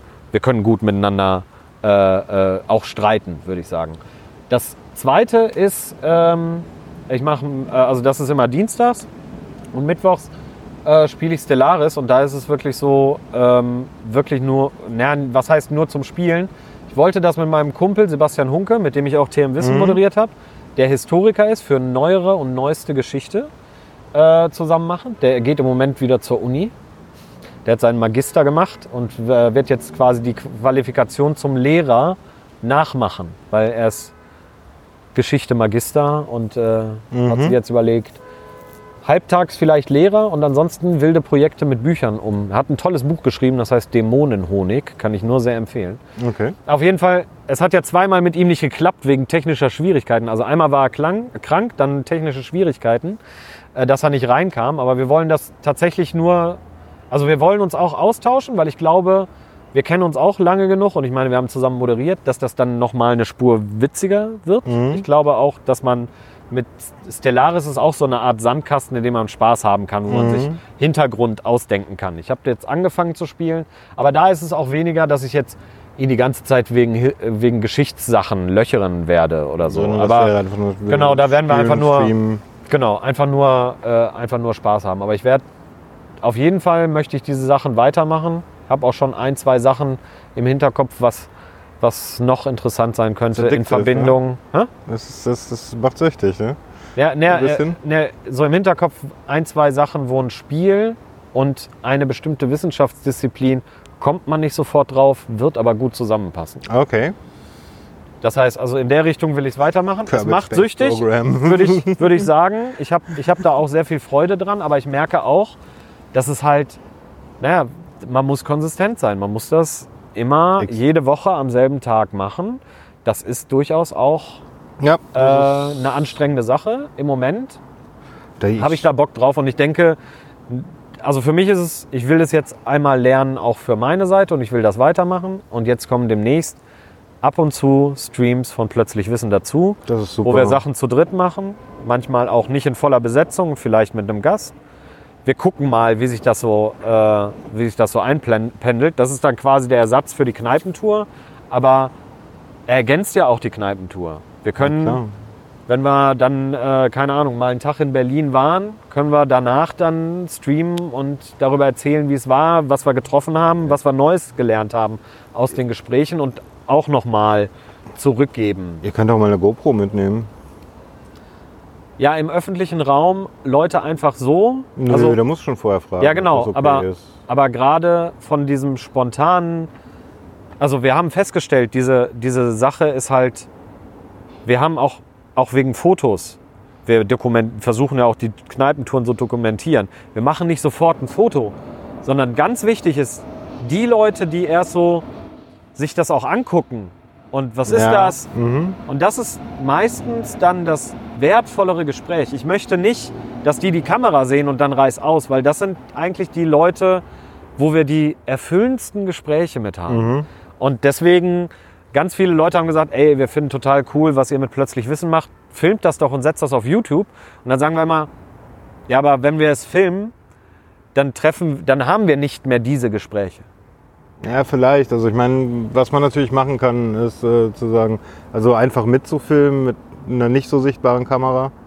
Und Ja, aber dann das- hinterher zu fragen, ob das okay Ja, ist. also wa- was wir, was wir auf jeden Fall Oder zu vorhaben, löschen. Ja, aber wa- was wir, was wir auf jeden Fall vorhaben wäre, was weniger äh, ähm, äh, ähm, schlimm ist, Mhm. ist ein äh, Audio-Device mitzunehmen, Mhm. weil wir werden auf Twitch streamen und wenn wir einen Gast haben und ein Interview machen, dann werden wir das wahrscheinlich auch als Podcast ausspielen. Mhm. Und wenn wir eh schon einen Podcast machen, können wir auch einen Bericht von Natur machen und Soundschnipsel mitbringen und darüber berichten, wie es da war, dass man es wenigstens hört.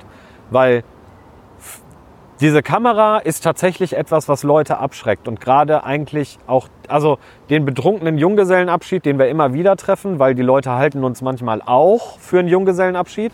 Zwei Frauen und ein Mann mit einem Schild und einer Handpuppe, die von weitem Ja. wie ein Baby aussieht. Weiß ich nicht. Also, aber Ja, ja, Junggesellenabschied klar, ist normalerweise nicht gemischt, aber ist ja auch egal. Aber äh, naja, tatsächlich ist das mit den, mit den Fotos, wir sind da sehr, sehr vorsichtig und fragen dann auch erst sehr später, eher, sehr viel später erst, ey, ist das okay? Das Foto haben wir gemacht, wir würden das verwenden. Äh, und damit sind wir immer sehr vorsichtig. Ähm, und deswegen ist es mit Filmen nicht gut. Aber das mit den Soundschnipseln mitnehmen, ist, glaube ich, eine Sache, die wir mal machen könnten.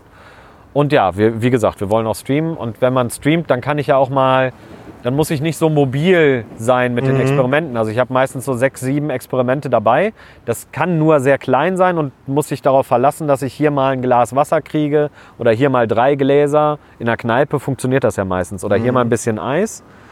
Ähm, so, aber wenn wir streamen, dann kann ich ja mal auch aufwendigere Experimente machen. Julia genauso. Die hat auch das ein oder andere. Und wir können uns vielleicht auch noch mal das ein oder andere unter Mikroskop angucken.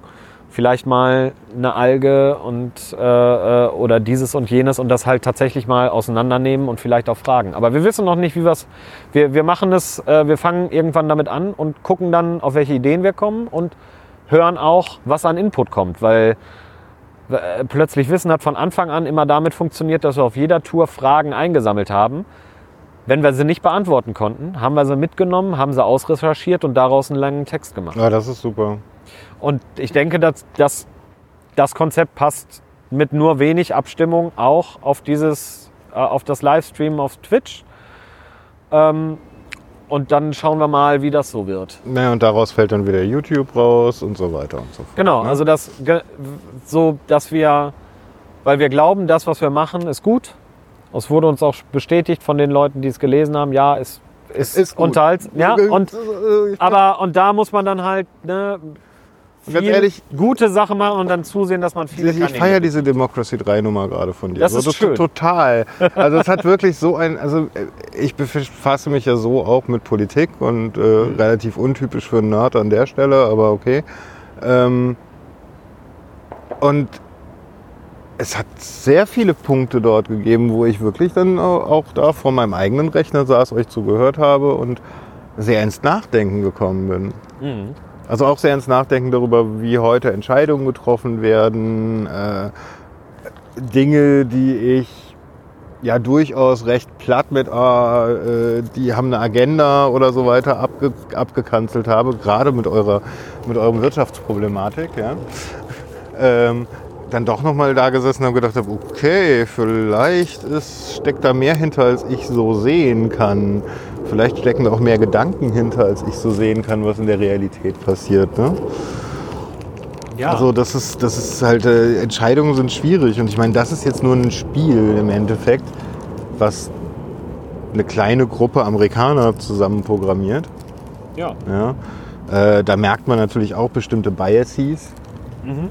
Ja, und äh, es ist ja auch das zwei, zwei Parteiensystem und so abgebildet, aber nichtsdestotrotz ist es ja Aber- ein aber- schönes, äh, schönes Experiment in, äh, oder nein, nicht Experiment, sondern eine, eine Vorlage. Es kommt immer wieder Input und das Spiel stellt einem ja auch Herausforderungen, die man dann lösen muss. Und an der Stelle mag ich halt diesen Austausch da äh, ähm, mit, mit, äh, mit Romi. Und ich wusste auch noch nicht, wie sich die Dynamik so entwickeln wird. Super. Ich finde ich find euch beide echt super entspannt, super angenehm zu schauen. Ja, und es sind auch irgendwie, es hat sich jetzt, wir haben es jetzt zweimal gemacht und beim ersten Mal waren schon Leute da. Jetzt beim, beim zweiten Mal war, waren es mehr und ich glaube auch, da, die werden jetzt beim dritten Mal wiederkommen und es macht auch echt Fets und Spaß. Ja, es hat auch was, dass es halt wieder so diesen, also ich meine, das ist was, was bei Twitch eh so eine Nummer ist, wenn du halt sowas wie Regelmäßigkeiten drin hast, ne? Dann hat das wieder diesen, diesen verloren gegangenen Fernsehcharakter. Dieses, ich muss mir am Dienstagsabends für meine Serie Zeit nehmen. Ja, ja, okay, mit Serien, ja, stimmt. So wie früher, ja. Also Äh, und dann war ja, ist ja der ganze ganz lange dazwischen das Zeitsouveräne. Ich meine, ihr bietet beides an. Dadurch, dass, dass du es auch noch für YouTube stellst, ist es im Endeffekt eh beides. Ähm, aber Ja, eine- dieses Live dabei sein und eure Reaktionen auf die teilweise ähm, Flachkommentare meinerseits im Chat zu regen und wie er dann irgendwie in der Ecke liegt vor Lachen manchmal, das finde ich echt Naja, das macht's. Das, das ja, macht das, das- aus, das, da- das macht so eine Verbindung. Ne? Danke. Das, es ist total schön, das, äh, das zu hören. Das heißt, irgendwas machen wir richtig.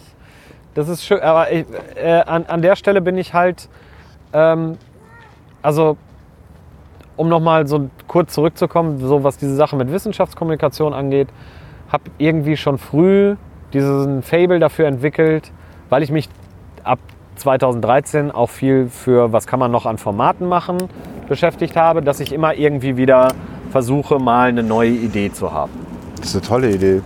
Und ähm,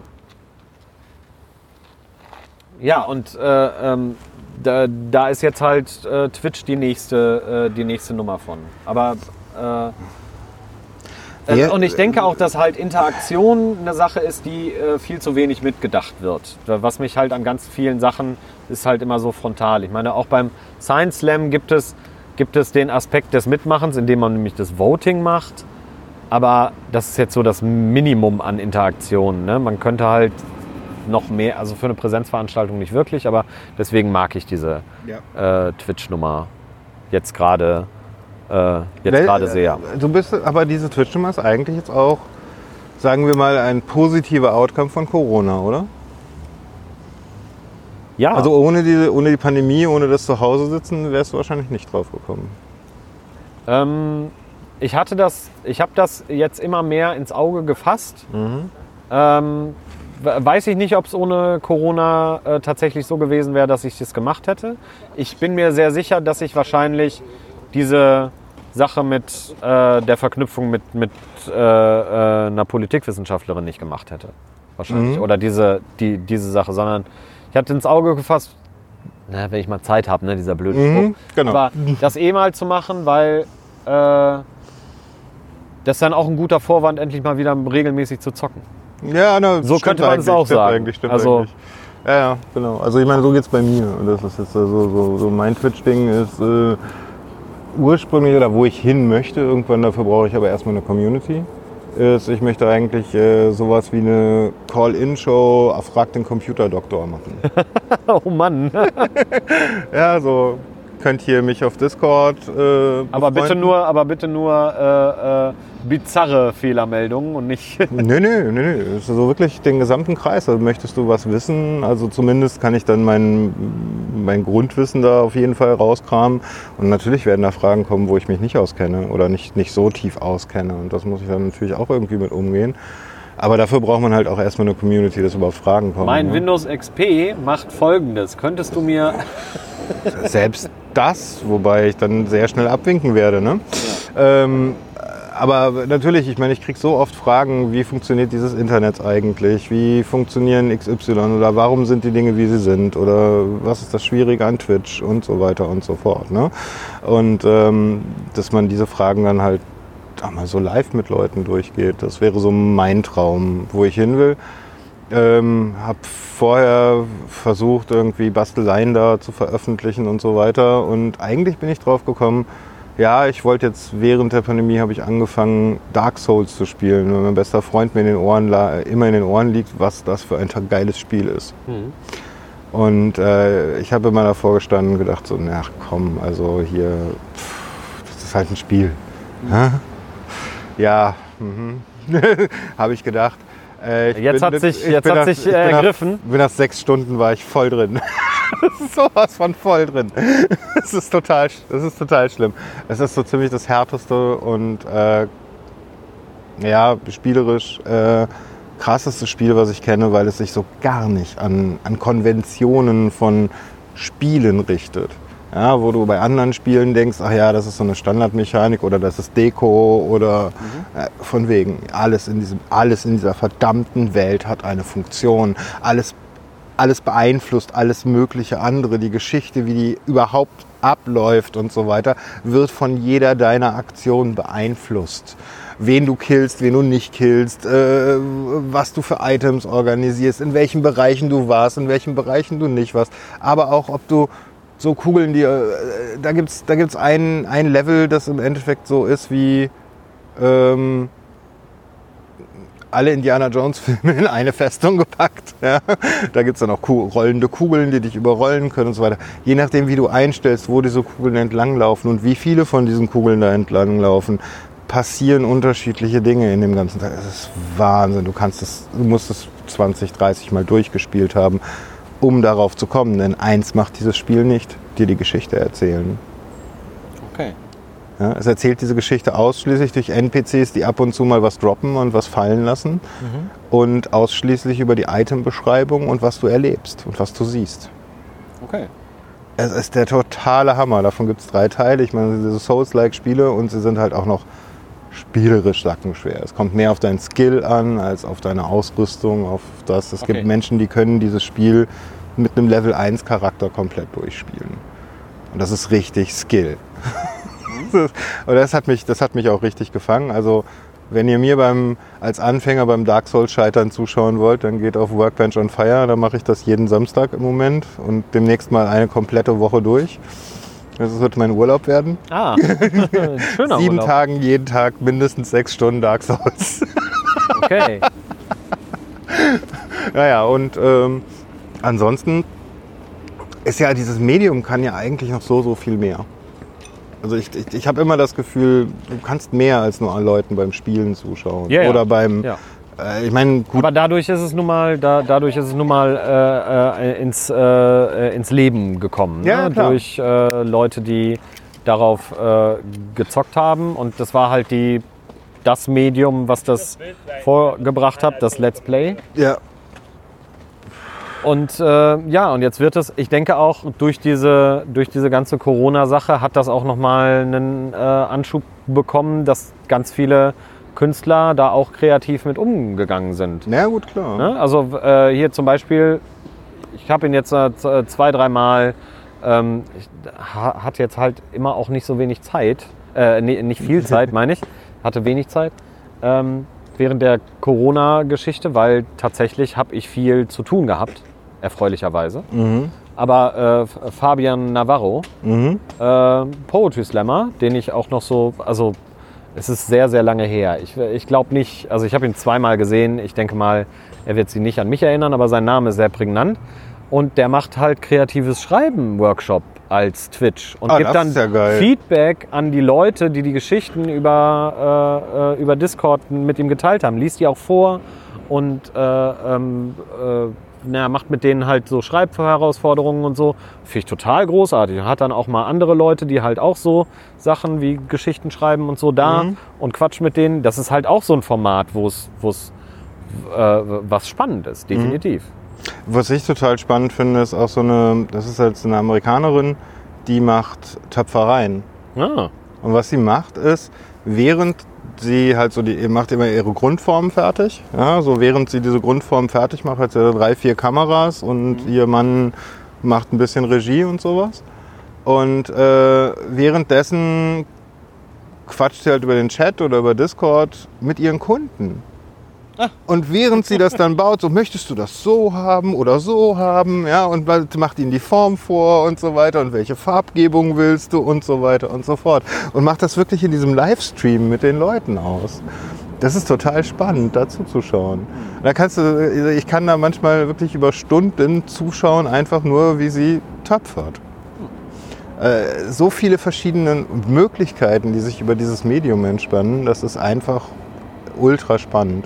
Ja, äh, ich denke aber, äh, oder was heißt ich denke aber, ähm, ich schätze mal, dass Twitch halt auch noch eine relativ begrenzte Zielgruppe hat. Ne? Also du erreichst halt längst nicht so viele, ähm, auf jeden Fall jetzt im deutschen Raum, Mhm. würde ich mal sagen, äh, wie du es zum Beispiel mit YouTube erreichen würdest. Ja, natürlich Weil es auch eine andere Dynamik hat, weil dieses, ne, nicht Ja, das Zeitindividuelle. Nein, ich, ich sage auch gar nicht, dass es ein Grund dagegen ist, sondern es ist halt, es ist ein eigenes Medium. Das ist auch etwas, was ich jetzt so gelernt habe, äh, dass man das halt auch erstmal erklären muss. Ne? Also für, für mich ist es halt so, ne, ich kenne Twitch halt schon eine Weile, ähm, habe auch ähm, bei dem einen oder anderen immer mal wieder äh, ähm, zugeguckt bei dem einen oder anderen Let's Play, weil ich mag das total gerne, äh, gerne zur Entspannung. Und ja, aber ich glaube, so, wenn ich mein, mein, meine Eltern würden halt ich denke, sie werden das auch verstehen, aber ich denke nicht, dass sie ja regelmäßig zugucken werden. Aber es ist auf jeden Fall wieder eine Sache, wo man experimentieren mit kann und wo man was Neues ausprobieren kann. Und das liebe ich sehr. Wobei ich ja durchaus wahrnehme, dass, also wir sprechen in der IT immer von der 90-9-1-Regel. Kennst du die? Nein, 90-9-1? 90 Prozent der Menschen sind reine Konsumenten, 9 Prozent der Menschen sind Kommentatoren und 1 Prozent der Menschen sind Erschaffer, Kreatoren. Okay. Also wenn du so eine Crowd hast, dann hast du auch meistens, das passt relativ gut mit dem 9091. Okay.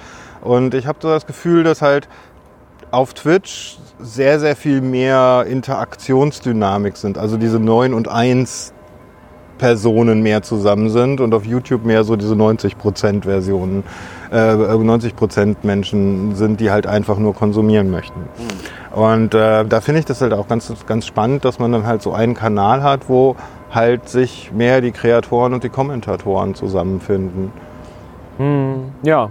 Also das ist ja, das, da, da ist es eigentlich auch gar nicht mehr so, so wichtig, ob das jetzt so viele Leute da erreicht, weil du hast dann ja von dem, was du da kreiert ja. hast, ja, immer ja. noch den Aus, Auskanal, YouTube, Vimeo, was auch immer. Ja, ja, ja nee, das, das auf jeden Fall. Ich habe das jetzt auch gar nicht von der, äh, ähm, von der Reichweite. Ich, ich denke halt, ich denke halt ganz, ganz viel immer ähm, von dieser, wenn ich Wissenschaftskommunikation mache, dann habe ich ja auch, wer sitzt denn da im Kopf? Gar nicht so, dass ich eine gute Reichweite habe, aber sondern wer, wer, wen habe ich da als Person? Und da ist bei, bei Twitch haben wir die Gelegenheit, jetzt wenn ich es wieder auf plötzlich Wissen ummünze, mhm. dass wir da sicherlich eher in den Bereich reinkommen, wo wir deutlich mehr Schüler treffen, mhm. äh, als wir das wahrscheinlich in einer ja, ist ein höheres Publikum auf jeden Fall. Äh, genau.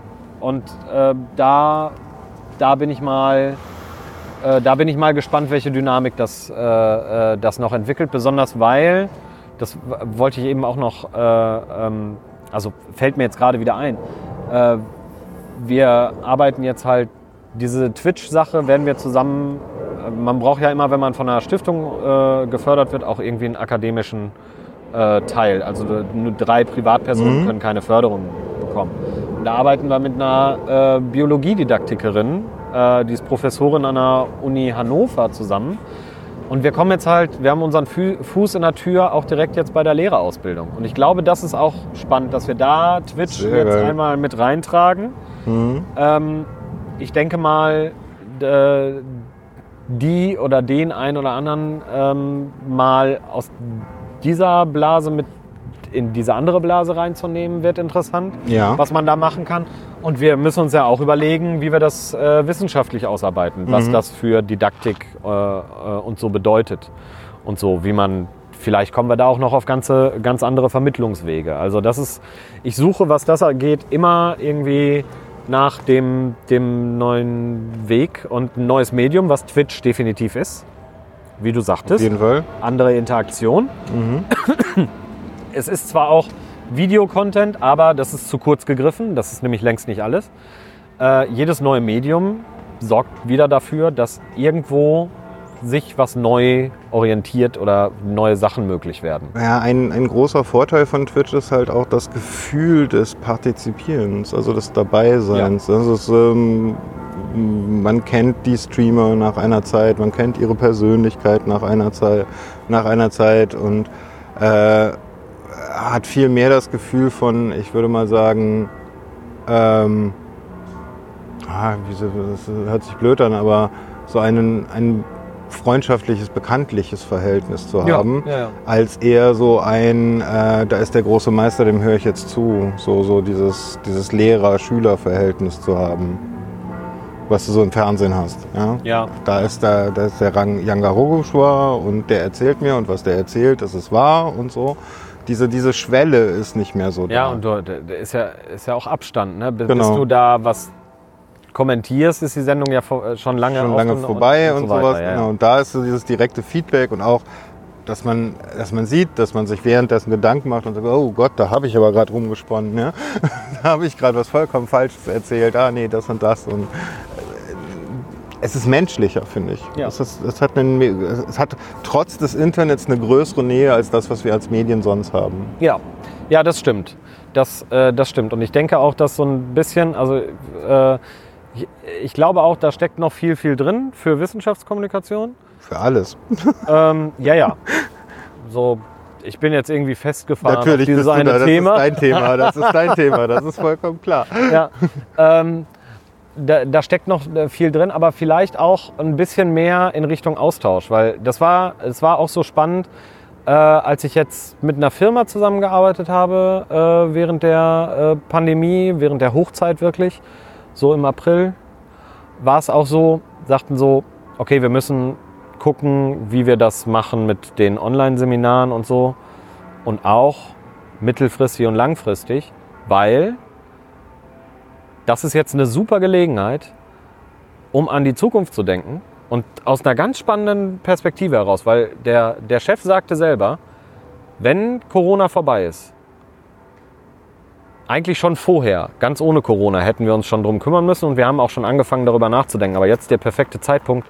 Leute werden weniger fliegen und wir werden nicht mehr so eine Präsenz auf Messen haben und nicht mehr solche so viele Konferenzen machen können. Du, ich stelle das gerade auch in meinem Arbeitsbereich fest. Ja, also nicht nur, dass die Firma, bei der ich jetzt im Moment fest angestellt bin, eh eine totale Nerdfirma ist und da das gar kein Problem wäre zu sagen, ah, ich möchte aber zu Hause bleiben, ähm, sondern ich arbeite auch mit mehreren Firmen zusammen, die so Video, Videotechnik gerade zur Verfügung stellen und äh, Videostreams und sowas. Und das kommt bei ganz vielen großen Firmen gerade an, dass die plötzlich feststellen, oh, die Leute sitzen zu Hause, können unserer Betriebsversammlung folgen, stellen viel mehr Nachfragen, als wenn wir sie auf eine Betriebsversammlung einladen. Wir haben wesentlich weniger insgesamt Kosten im Endeffekt. Ja? Und äh, wir verschwenden viel weniger Zeit damit, irgendwie Betriebskommunikation zu machen. Und es kommt noch viel besser bei den Leuten an, weil die sitzen in einer Umgebung, wo, sie ruhig, wo es ruhig ist, wo sie sich konzentrieren können, wo sie mitmachen können. Das ist, das ist was, was äh, vorher undenkbar war. Daher heißt es immer, man braucht den kompletten persönlichen Kontakt und sowas. Ja, gebe ich euch. Aber eigentlich braucht ihr den nur für das Trinken abends. Ja gut, also wenn ich jetzt auf eine wissenschaftliche Konferenz das ummünze, dann sind halt diese Sachen zwischen den Vorträgen total wichtig. Ja. Aber einiges davon kann man auch übersetzen in solche Sachen. Denke ich auch. Weil, weil, aber da darf man nicht irgendwie so, und jetzt habt ihr hier eine Lobby, chattet mal miteinander, funktioniert nicht. Aber da muss man sich Formate überlegen, wie das funktionieren kann. So, und da, also was das angeht, da kann ich mir auch vorstellen, dass ich in fünf Jahren hoffentlich mal eine Konferenz erlebe, äh, äh, äh, vielleicht über Mikroskopie, und dann gibt es halt die Ecke von den D-Stormern. Äh, vielleicht werde ich sie ja moderieren, mal gucken. Äh, ich weiß es nicht, wo, wo man sich dann austauscht und dann kann ich mit den Leuten, die in Tokio sitzen und die in New York und äh, Kalifornien, Brasilien, hast du nicht gesehen, wo auch immer, Südafrika, ähm, uns austauschen, welchen Puffer, welchen Puffer nehmt ihr denn und äh, welcher Farbstoff läuft bei euch gut. Ähm, es äh, kann halt auch was sein. Es muss nur ein, dann einen Vorwand geben, dort reinzukommen. Man muss das dann halt formalisieren und in den Rahmen geben. Da ist auch viel Kommunikation für notwendig. Aber ich denke, ja, was, ne, was, was Let's Plays alles für, äh, für die Kommunikation und für, äh, für Kultur gemacht haben, ist äh, eine interessante Sache. Vor allen Dingen die Plattform dafür geschaffen, ja. Ja, ja. ja.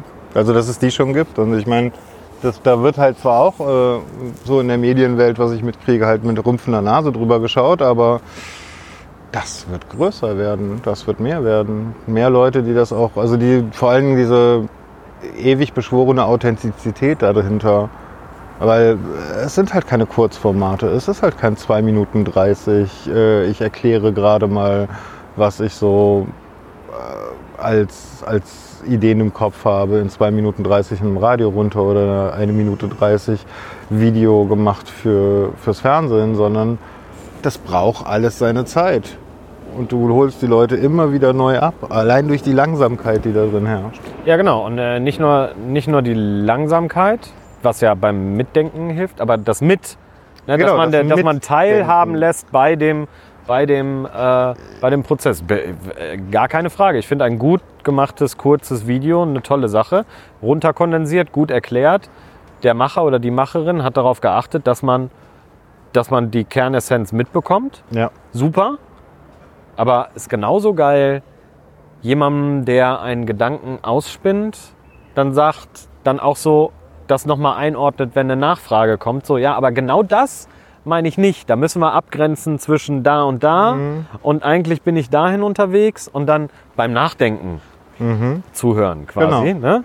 Ja, das ist ja auch, warum Leute Podcasts hören. Ja. Ich meine, also ich Ja. meine, klar, es gibt die Leute, die sagen, ja, ich will aber nur 15 Minuten Podcast, weil das passt besser in mein Leben und ich möchte gar nicht so viel darüber nachdenken und so.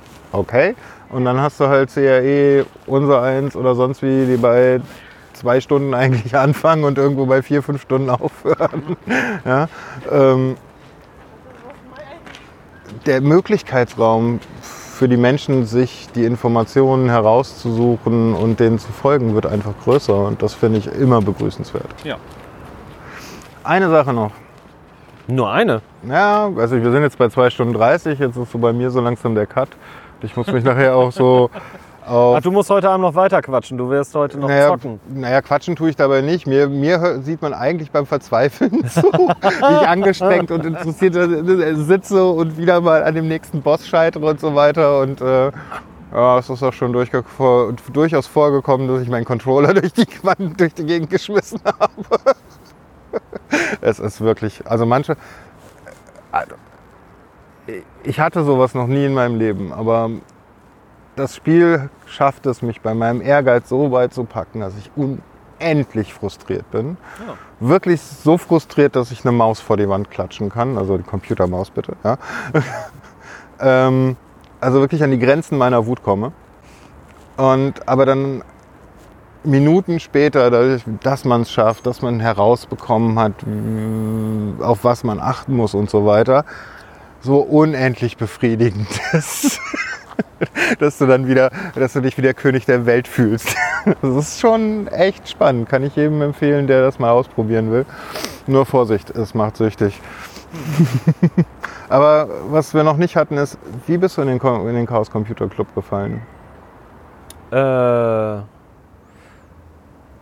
ja, eigentlich. Äh, also, das ist nicht so einfach zu beantworten, ganz offensichtlich, äh, weil ich, äh, ich hadere ja mit mir. Also der, die, der, ähm, der initiale Grund, das überhaupt zu machen, also mein erster Kongress war äh, der äh, 32C3. Oh, spät hinzugekommen, ja? Ja, ja, ja, sehr, sehr spät. Ähm, ja, also ändert, ändert nichts daran, dass ich äh, äh, in der, das, äh, also mit Computerschraubereien und Frickeleien und so war ich schon früh unterwegs. Also Mhm. äh, irgendwann hat mal in der, in der 11. oder 12. Klasse hat mir mein äh, Informatiklehrer mal eine äh, Linux-Distro zugesteckt und gesagt, hier, guck mal, Mhm. äh, wird dir, könnte dir gefallen. Freies Betriebssystem hier. Ja, könnte dir gefallen. Er war auch der Verfechter, äh, so, er hatte dann äh, der Computerraum, da gab es so halt zwei, drei Ecken, die relativ heilig waren, weil äh, dann hat er uns kurz mal erklärt, was heißt denn PS2-Drucker.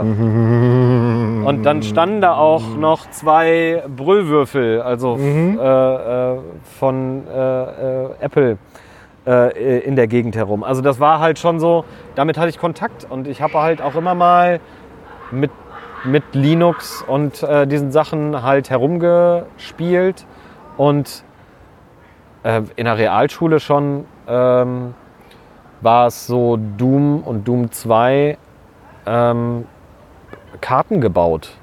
Und als Ah. Kartenbauen langweilig wurde, gemoddet. Mhm. Also wo sind die Sachen, wo tausche ich die Grafiken aus? Das ist halt noch ist ja irgendwie dieser, Also dieser Tinkern war Graubereich. schon immer so dein Ding, oder? Ja, ja, genau. Mhm. Ja, immer schon. Und das schlägt sich dann auch in den Experimenten in der Uni wieder und auch das, was ich dann in der Kneipe mache quasi. Ja, genau, immer so ein bisschen wie, wie äh, machen wir das mal auf, um zu gucken, wie es tickt und äh, zu gucken, manchmal zu gucken, warum es nicht mehr tickt, und, aber manchmal tatsächlich auch ein heiles Gerät zu zerlegen, um zu gucken, was es macht. Es gibt so viele Geräte, die kaufe ich nur, um sie aufzumachen und reinzuschauen. Ne, also äh, äh, schuld daran sind äh, äh, Nikolas und Rainer. Ähm, da, das ist äh, natürlich irgendwie, dass man dann so, hm, Kongress klingt, klingt richtig, möchte ich auch mal. Mhm. Ähm, aber dann ist, äh, ist auch so gewesen, so, ja, warum bin ich eigentlich damals nicht gegangen? Weil der, so ein Kumpel von mir, äh, Peter Buschkamp, mit dem war ich an der Uni, der hat 32 oder 33, ich glaube 32 C3 hat er einen Vortrag, Shooting Lasers into Space for Science. Ja, das war 32 CP. Ja. toller Vortrag. Der war schon, äh, weiß ich, der hat damals schon in der Fachschaft irgendwie gesagt, ich gehe auf einen äh, Chaos Communication Congress. Mhm. Also der war, äh, ich weiß nicht, was sein erster war, aber wahrscheinlich ein relativ früher. Ich weiß, dass er bei irgendeinem Kongress, wo ich ihn wieder getroffen habe, äh, sein 26C3 äh, T-Shirt trug. Oh, er war auch so in Berlin. Das war ja. Ja, ja, ja. Also Mhm. Ne? Ähm, also ich habe von dem vom CCC selbst schon vor langer Zeit gehört, so zu Studienzeiten, auch vom Kongress. Aber da war ich ja Physiker und da waren alle anderen Wissenschaften doof, weißt du? So ein Stück weit. Mhm. Das war so, ja, die machen Zeug mit Computern. Und erst in der Diplomarbeit habe ich dann ja, Mhm. jetzt habe ich den Nagel, wo ich den, den Computerhammer für brauche Mhm. war es so. Und ja, der letzte Stoß war dann irgendwie, wo in meine, in meine Wahrnehmungsblase, Nikolas und Reinhard sind halt großartige Wissenschaftskommunikatoren. Aber super.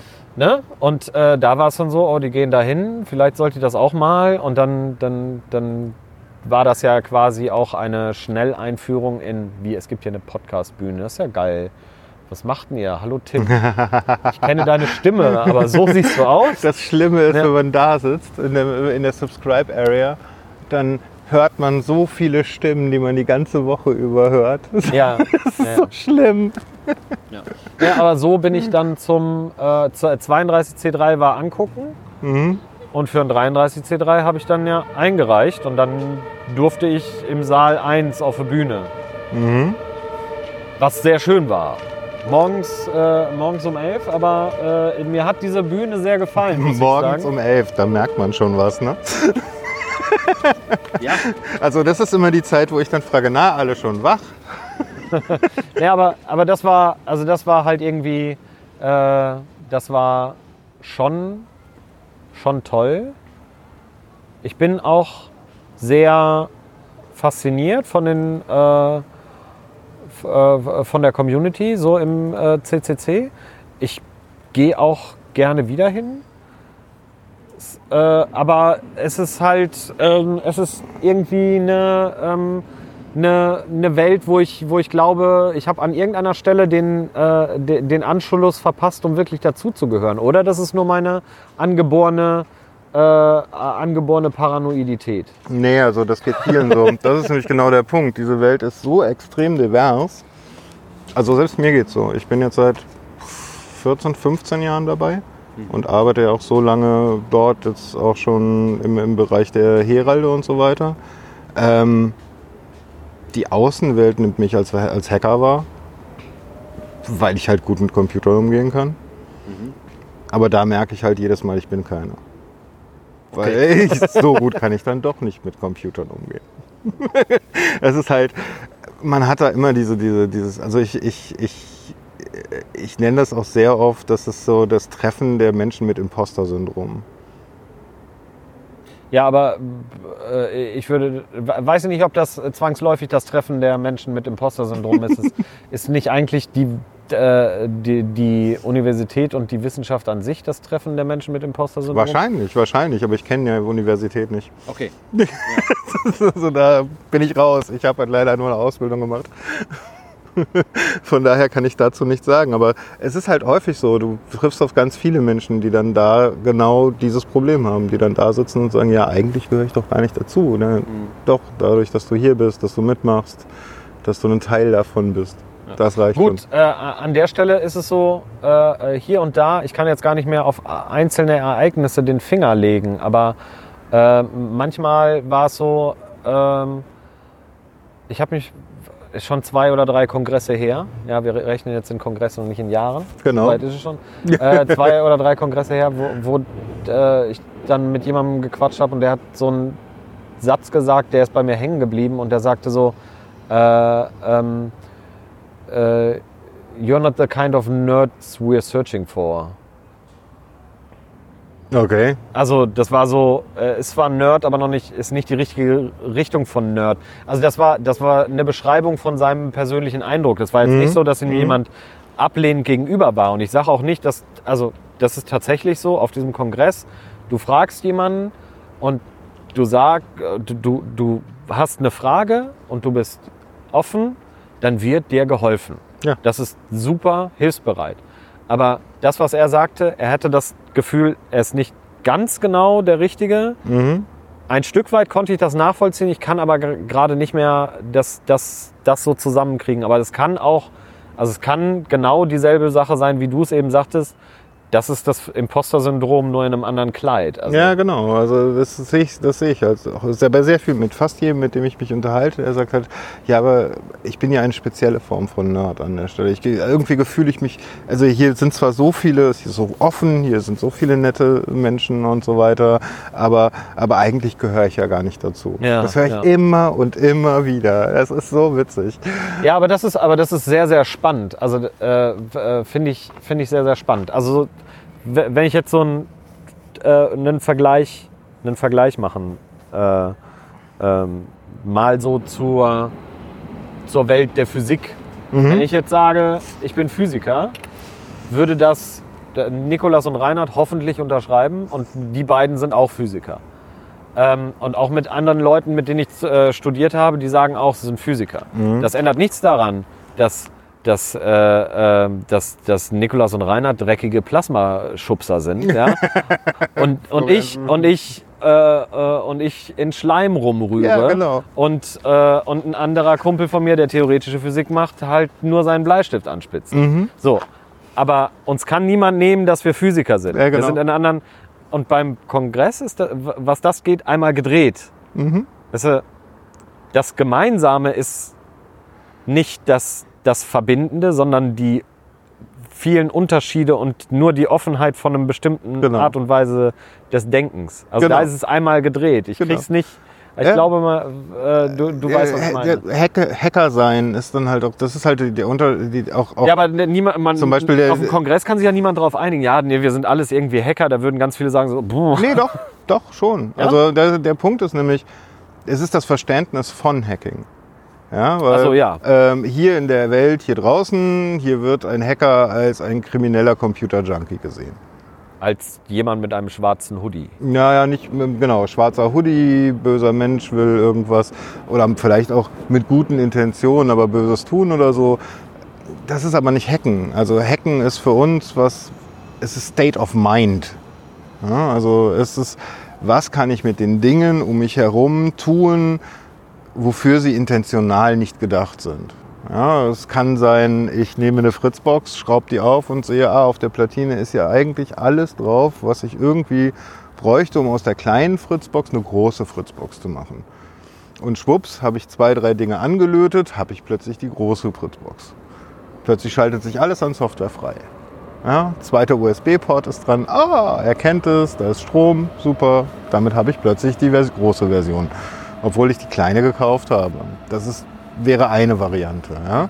Eine andere Variante ist aber, die mich auch sehr, sehr beeindruckt hat, ähm, auch Guerilla-Knitting ist eine Form von Hacken. Ja. Also äh, ich verschönere, verschönern ist dann wiederum im Auge des Betrachters, aber äh, ich verschönere mit Stricken oder dem Einstricken von äh, bestimmten Dingen. Das kann jetzt ein Handlauf sein, das kann aber auch irgendeine Figur im öffentlichen Leben oder sowas sein. Verschönere ich auf die einen, der einen Seite die Welt, bringe auf der anderen Seite Menschen dazu nachzudenken. Social Engineering ist eine Form von Hacken. Wie kann ich den menschlichen Geist dazu einsetzen, mit meiner Sprache, mit dem, was ich tue, mit meinem Gehabe, Dinge zu tun, die er intentional nicht möchte. Ja, das kann natürlich in die Richtung gehen, dass ich mir Zugriff zu irgendwelchen Firmen verschaffe, weil ich behaupte, ich sei irgendwer in der höheren Rangebene und kriege damit Passwörter raus, die ich eigentlich nicht rauskriegen soll. Siehe Twitter gerade. Ja. Also das war der, der große Twitter-Hack, den wir jetzt gerade hatten. Ähm, aber ich kann das natürlich auch benutzen, um äh, mit Social Engineering Menschen auf Ideen und Gedanken zu bringen, die sie sonst so eigentlich gar nicht gehabt hätten. Äh, dieser State of Mind, Dinge, egal was einen umgibt, zu hinterfragen und zu gucken, was kann ich damit noch tun. Das ist es eigentlich, was Hacker ausmacht. Aus unserer Perspektive als Hacker nicht aus der Perspektive der Welt. Und das vereint sich dort. Und ich, das sieht Ja, man okay. vom Kleinen Ja. bis ins Große. Ich meine, Ja. ein, ein Event, der komplett von Freiwilligen gemacht wird, ich erzähle es immer wieder, ich weiß, ihr habt das schon hundertmal gehört, ähm, wo, wo, ich meine, wo ich, wo ich gestandene CTOs sehe, ja, die ein Schweinegeld verdienen, die sich dazu in Anführungsstrichen herablassen, was in der normalen Welt niemals ginge, was ein, ein Gesichtsverlust wäre. Ja? Die abends sich einen Wagen schnappen und Flaschen einsammeln gehen. Weil erstens, es muss gemacht werden, zweitens, ist, ich mache das halt nicht so oft und drittens gehört doch zur Veranstaltung. Ja. Ja? Hier kriege ich dafür eher ein Schulterklopfen, als gesagt, also in deiner Position kannst du das ja nicht machen. Ja. Ja, diese, diese Freiheit, die da herrscht, zu tun, was du möchtest und einfach ein bisschen mitzuhelfen und dann funktioniert das schon für alle. Äh, erlebt man sonst nirgends. Das stimmt, ja. ich wollte das jetzt auch nicht, also in irgendeiner Form, aber es ist gut, dass wir mal drüber geredet haben. Ja, dass, ja. dass das generalisierte Imposter-Syndrom ist, äh, ist ein äh, schönerer und interessanter Erklärungsansatz für, für das, wie ich mich sonst da äh, ähm, gefühlt und aufgehoben habe. Der Witz nochmal ist- anders drauf. Der Witz ist, du bist Teil davon, wenn du dahin gefunden hast. ja. Allein weil du da bist und mitmachst. Mhm. Und das ist, das ist das, was da zählt. Und da ist jeder wichtig. Also da gibt es keine kleinen und keine großen Lichter. Wir sind alles die gleichen Menschen dort. Es ist egal, welche Ausrichtung, welcher sexuellen Orientierung du bist, ob du dich äh, als Männchen, Weibchen irgendwas dazwischen fühlst, ob du, sondern es kommt einzig und allein darauf an, dass du da bist und mitmachst. Und naja, du machst ja jetzt auch mit, du bist da eins unserer Gesichter, was nach vorne schaut. Also was, was im Endeffekt äh, die Veranstaltung mitpräsentiert. Ja, bei, bei den Heralden durfte ich äh, ein paar Mal mitmachen. Das hat mir auch sehr viel Spaß gemacht. Wirst du auch in Zukunft hoffentlich noch Ja, tun. ja, ja. Auf jeden Fall. Äh, sehr gerne. Und auch, ähm, wann war das? Vor zwei Jahren, dass ihr mal einen Workshop äh, gemacht habt. Das Ja, den wollen wir auch, wieder machen, nur Ja. im Moment ist halt gerade. Ja, ja, na klar. Also ich rechne dieses Jahr nicht mit einem Kongress, muss ich ehrlich sagen. Wei- äh, Man weiß da noch nichts Genaues. Man wird Ende September, Anfang Oktober wahrscheinlich mehr Okay. wissen, weil das wird die Entscheidungszeit sein. Nur ganz ehrlich, bei dem, wie im Moment die Weichen liegen, sehe ich da eine fette zweite Welle anrollen. Ja, Und wie, dann ist halt, wie, wie sich das jetzt weiterentwickelt mit der Pandemie ist. Äh, dann ist halt Tuck, ne? ja. Gut, wir leben jetzt in, in dieser Situation und mein Gott, man kann aus meiner Perspektive relativ froh sein, dass es ein, sagen wir mal, vergleichsweise, vergleichsweise harmlos tödliches Virus ist. Stell dir mal vor, was hier los wäre, wenn das so ein richtig tödliches Virus wäre. ja. So, wo nicht irgendwie 2% oder 3% der Menschen versterben, sondern irgendwie 20, 30. Dann hätten wir hier richtig, richtig Probleme. Das ist ja auch so eine, so eine interessante Sache mit der, mit, äh, der Virenausbreitung. Ne? Also Mhm. du hast ja, we- wenn du so eine hohe Mortalität hast, dann ist es ja auch nicht so beweglich. Das ist halt, ne? Das ist auch wieder richtig. Also Ja. es ist halt, äh, ähm, ich weiß, was du, welchen, welches Gedankenexperiment du mit der Frage machen willst, aber äh, tatsächlich ist es ja so, dass eigentlich diese Gefahr der geringeren Mortalität eine durchaus höhere ist, weil so eine hohe Mortalität sorgt ja dafür, dass das Virus sich selbst Mhm. tötet. Ja, ja, klar. Das Und dafür ist das äh, äh, SARS-Coronavirus 2, Mhm. ist glaube ich die wissenschaftliche Bezeichnung. SARS-CoV-2, ja. Ja, echt fies, weil die letzten Erkenntnisse sind ja Leute, die infiziert waren, selbst ohne Vorerkrankungen, selbst mit mildem Verlauf, können Spätfolgen im Hirn und Langzeitschäden. Äh, äh, am Herzen äh, war eine Studie, die, ich, die mir heute Morgen noch durchflatterte. Sie ist in die Bookmarks gelandet. Ich habe es noch nicht gelesen. Oder das MES-Syndrom, das ist gerade auch sowas. Man hat noch nie so viele Kranke mit MES-Syndrom gesehen. Was? MES? Äh, das ist dieses ähm, akute Erschöpfungssyndrom. Ich habe den Englisch, ich kann Okay, den Namen ja, nicht, ja, nicht gerade ja. nicht so. Dann, das ist halt etwas, was bisher sehr wenige Menschen getroffen hat durch irgendwelche Infektionen, dass sie in dieses akute Erschöpfungssyndrom gekommen sind, Ja. wo wenn du dir die, die, Berichte von diesen Menschen vornimmst, ich kann mir das nicht vorstellen, dass du in einem Zustand bist, in dem es dich in die totale Erschöpfung bringt, allein den Arm zu heben oder fünf Minuten Fernseh zu gucken. Ja, und dann bist du komplett fertig für den Tag. Und das scheint jetzt wohl auch so zu sein, dass ein relativ hoher Anteil derer, die einen milden Verlauf haben, auch da drin hängen werden. Das habe ich noch nicht gelesen. Und äh, auf der einen Seite gibt es da jetzt vermehrt Berichte, dass halt die bisherigen MES-Patienten da stehen und sagen, ja, okay, jetzt gibt es mir endlich mal Forschung dazu. Gab es bisher so gut wie nicht. War eine seltene Krankheit. War eine seltene Ja. Krankheit, genau. Oder ist selten aufgetreten.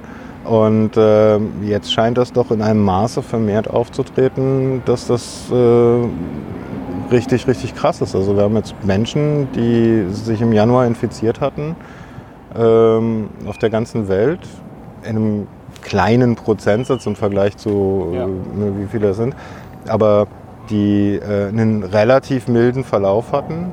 Äh, also zumindest nicht an, an die Herz-Lungen-Maschine angeschlossen werden mussten, zumindest nicht beatmet werden mussten, ähm, die jetzt quasi sechs Monate später sehr, sehr mit dem Leben zu kämpfen haben, weil sie nicht mehr als ein, zwei Stunden am Tag überhaupt agieren können und danach komplett erschöpft sind. Das stelle ich mir als einen echt schlimmen Zustand vor. Also Ja.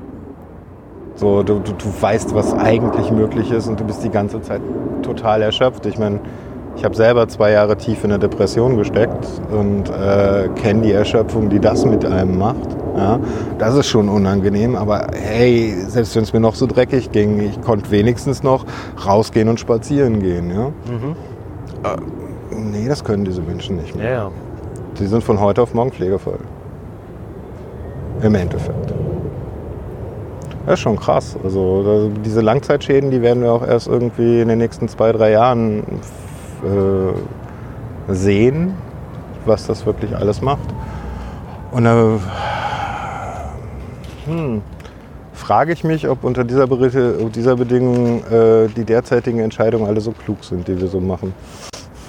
Ja. Ja. Das, äh, Ups, jetzt sind wir doch nochmal abgewogen. Ist doch nicht schlimm. Ähm, ja, das ist, das ist tatsächlich so. Ne? Wir müssen äh, gucken, ähm, irgendwann, und ich bin auch noch gespannt, wie 2020 weitergeht. Äh, äh, auf Twitter habe ich vor, vor Wochen irgendwann gelesen, ne? äh, Historians in the future äh, will ask in which quarter of 2020 you're doing your research. Mhm.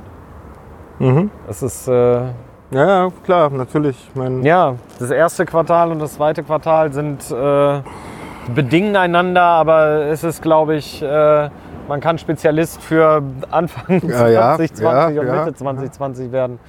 Ja, gut, und ich meine, klar, also sicher auf der einen Seite gibt es Menschen, die, die glauben oder erzählen irgendwie, wir werden in wenigen Wochen, Monaten eine Impfung haben oder Impfmöglichkeiten haben. Puh, Ich weiß nicht. Also ich bin kein Fachmann in keinster Form. Wenn ich mir aber historische Daten anschaue, dann halte ich das, wenn die Pharmaunternehmen in Deutschland davon sprechen, dass es irgendwie Mitte 21 sein wird, das für wesentlich wahrscheinlicher. Ich, ich mag da gar keine Äußerungen, äh, also gar keine Abschätzung äh, zu machen. So ein bisschen wie die Zulassungsverfahren laufen. Äh, also ich, ich hätte jetzt gesagt so Anfang 21. Ja, wahrscheinlich. Kann man- Anfang, Mitte. Ja, also ja, genau, irgendwie in dem, also in, also in Wochenfrist, dann sind das halt ganz viele Wochen. Also ja, ja, in 26 Wochen vielleicht. Mhm, mhm, mhm, mhm. ähm, äh, aber nicht in vier oder so. Oder in acht. Ja. Also von daher, Leute, tragt Masken und bleibt sicher und äh, Ja, wascht euch die Hände und hast nicht gesehen, ja? Genau, und kriegen wir noch einen positiven Dreh raus zum Schluss. Hm. Guckt Äh, Twitch. Ja, nee, Guckt nee, nee, positiv, nee po positiv, positiv an der Stelle ist so, nur weil man Abstand hält, äh, weil, man eine, äh, weil man eine Maske trägt. Ähm, und weil man sich ein paar Mal öfter die Hände wascht, bitte tut das, ähm, heißt das noch lange nicht, dass man die Kommunikation vernachlässigen muss oder sollte. Und äh, ich glaube, gerade in dieser, äh, in dieser Zeit, wo äh, es Ausgangsbeschränkungen gab, ähm, hat man vielleicht eine neue Wertschätzung für die Möglichkeit von direkter Kommunikation gefunden und vielleicht auch Workarounds und Alternativen dafür. Und äh, ich glaube, es hat sich, was sich für ganz, ganz viele Leute persönlich in ihrem Medienkonsum, aber auch in der Art und Weise zu kommunizieren geändert haben. Auch das werden wir erst in den nächsten zwei, drei Jahren sehen. Und ich glaube, da ist sehr, sehr viel Positives. Etwas, was Nutzung von Plattformen bedeutet, was sonst noch fünf oder zehn Jahre gedauert hat, wird wahrscheinlich durch diese Pandemie beschleunigt worden sein. Ja, wie immer mit der Kreativität. Ne? Ja, wenn Die du sie beschränkst, dann genau. Ja. Also man kann auch mal was Positives aus jedem, jedem Schlechten, was da einem umgibt, ziehen. Und ich glaube, damit machen wir Schluss. Genau, es geht nicht darum, was passiert, sondern was man draus macht. Sehr schön. Also, ihr folgt jetzt André Lampe oder andere Lampe auf Twitch, auf YouTube. Wo noch? Twitter, Twitter, auch andere Lampe. auch andere Lampe. Sehr das reicht schön. auch. Und geht mal auf plötzlichwissen.de vorbei mit OE ohne was dazwischen klein. Ich werde mich bemühen, auch noch ein paar Shownotes hier dran zu machen. Da bin ich ja sehr schlecht drin. Ja, ja, ich weiß, ich krieg's immer wieder zu hören. Ja, meine Hausmeisterei. Ähm, bewertet das Sendungsbewusstsein am liebsten bei Apple natürlich. Das bringt mir am meisten. Da kriegen die meisten Leute was mit. Äh, kommt auf meinen Twitch-Kanal. Edelhack. Ja, tut das. genau, ich wäre gerne Affiliate und würde da gerne weitermachen, weil erst wenn ich eine gewisse Anzahl an Leuten habe, kann ich das machen, was ich wirklich machen will da. Ähm, und ansonsten folgt mir bei Twitter unter @lindworm und äh, wir hören uns beim nächsten Sendungsbewusstsein. Macht's gut. Ciao. Tschüss.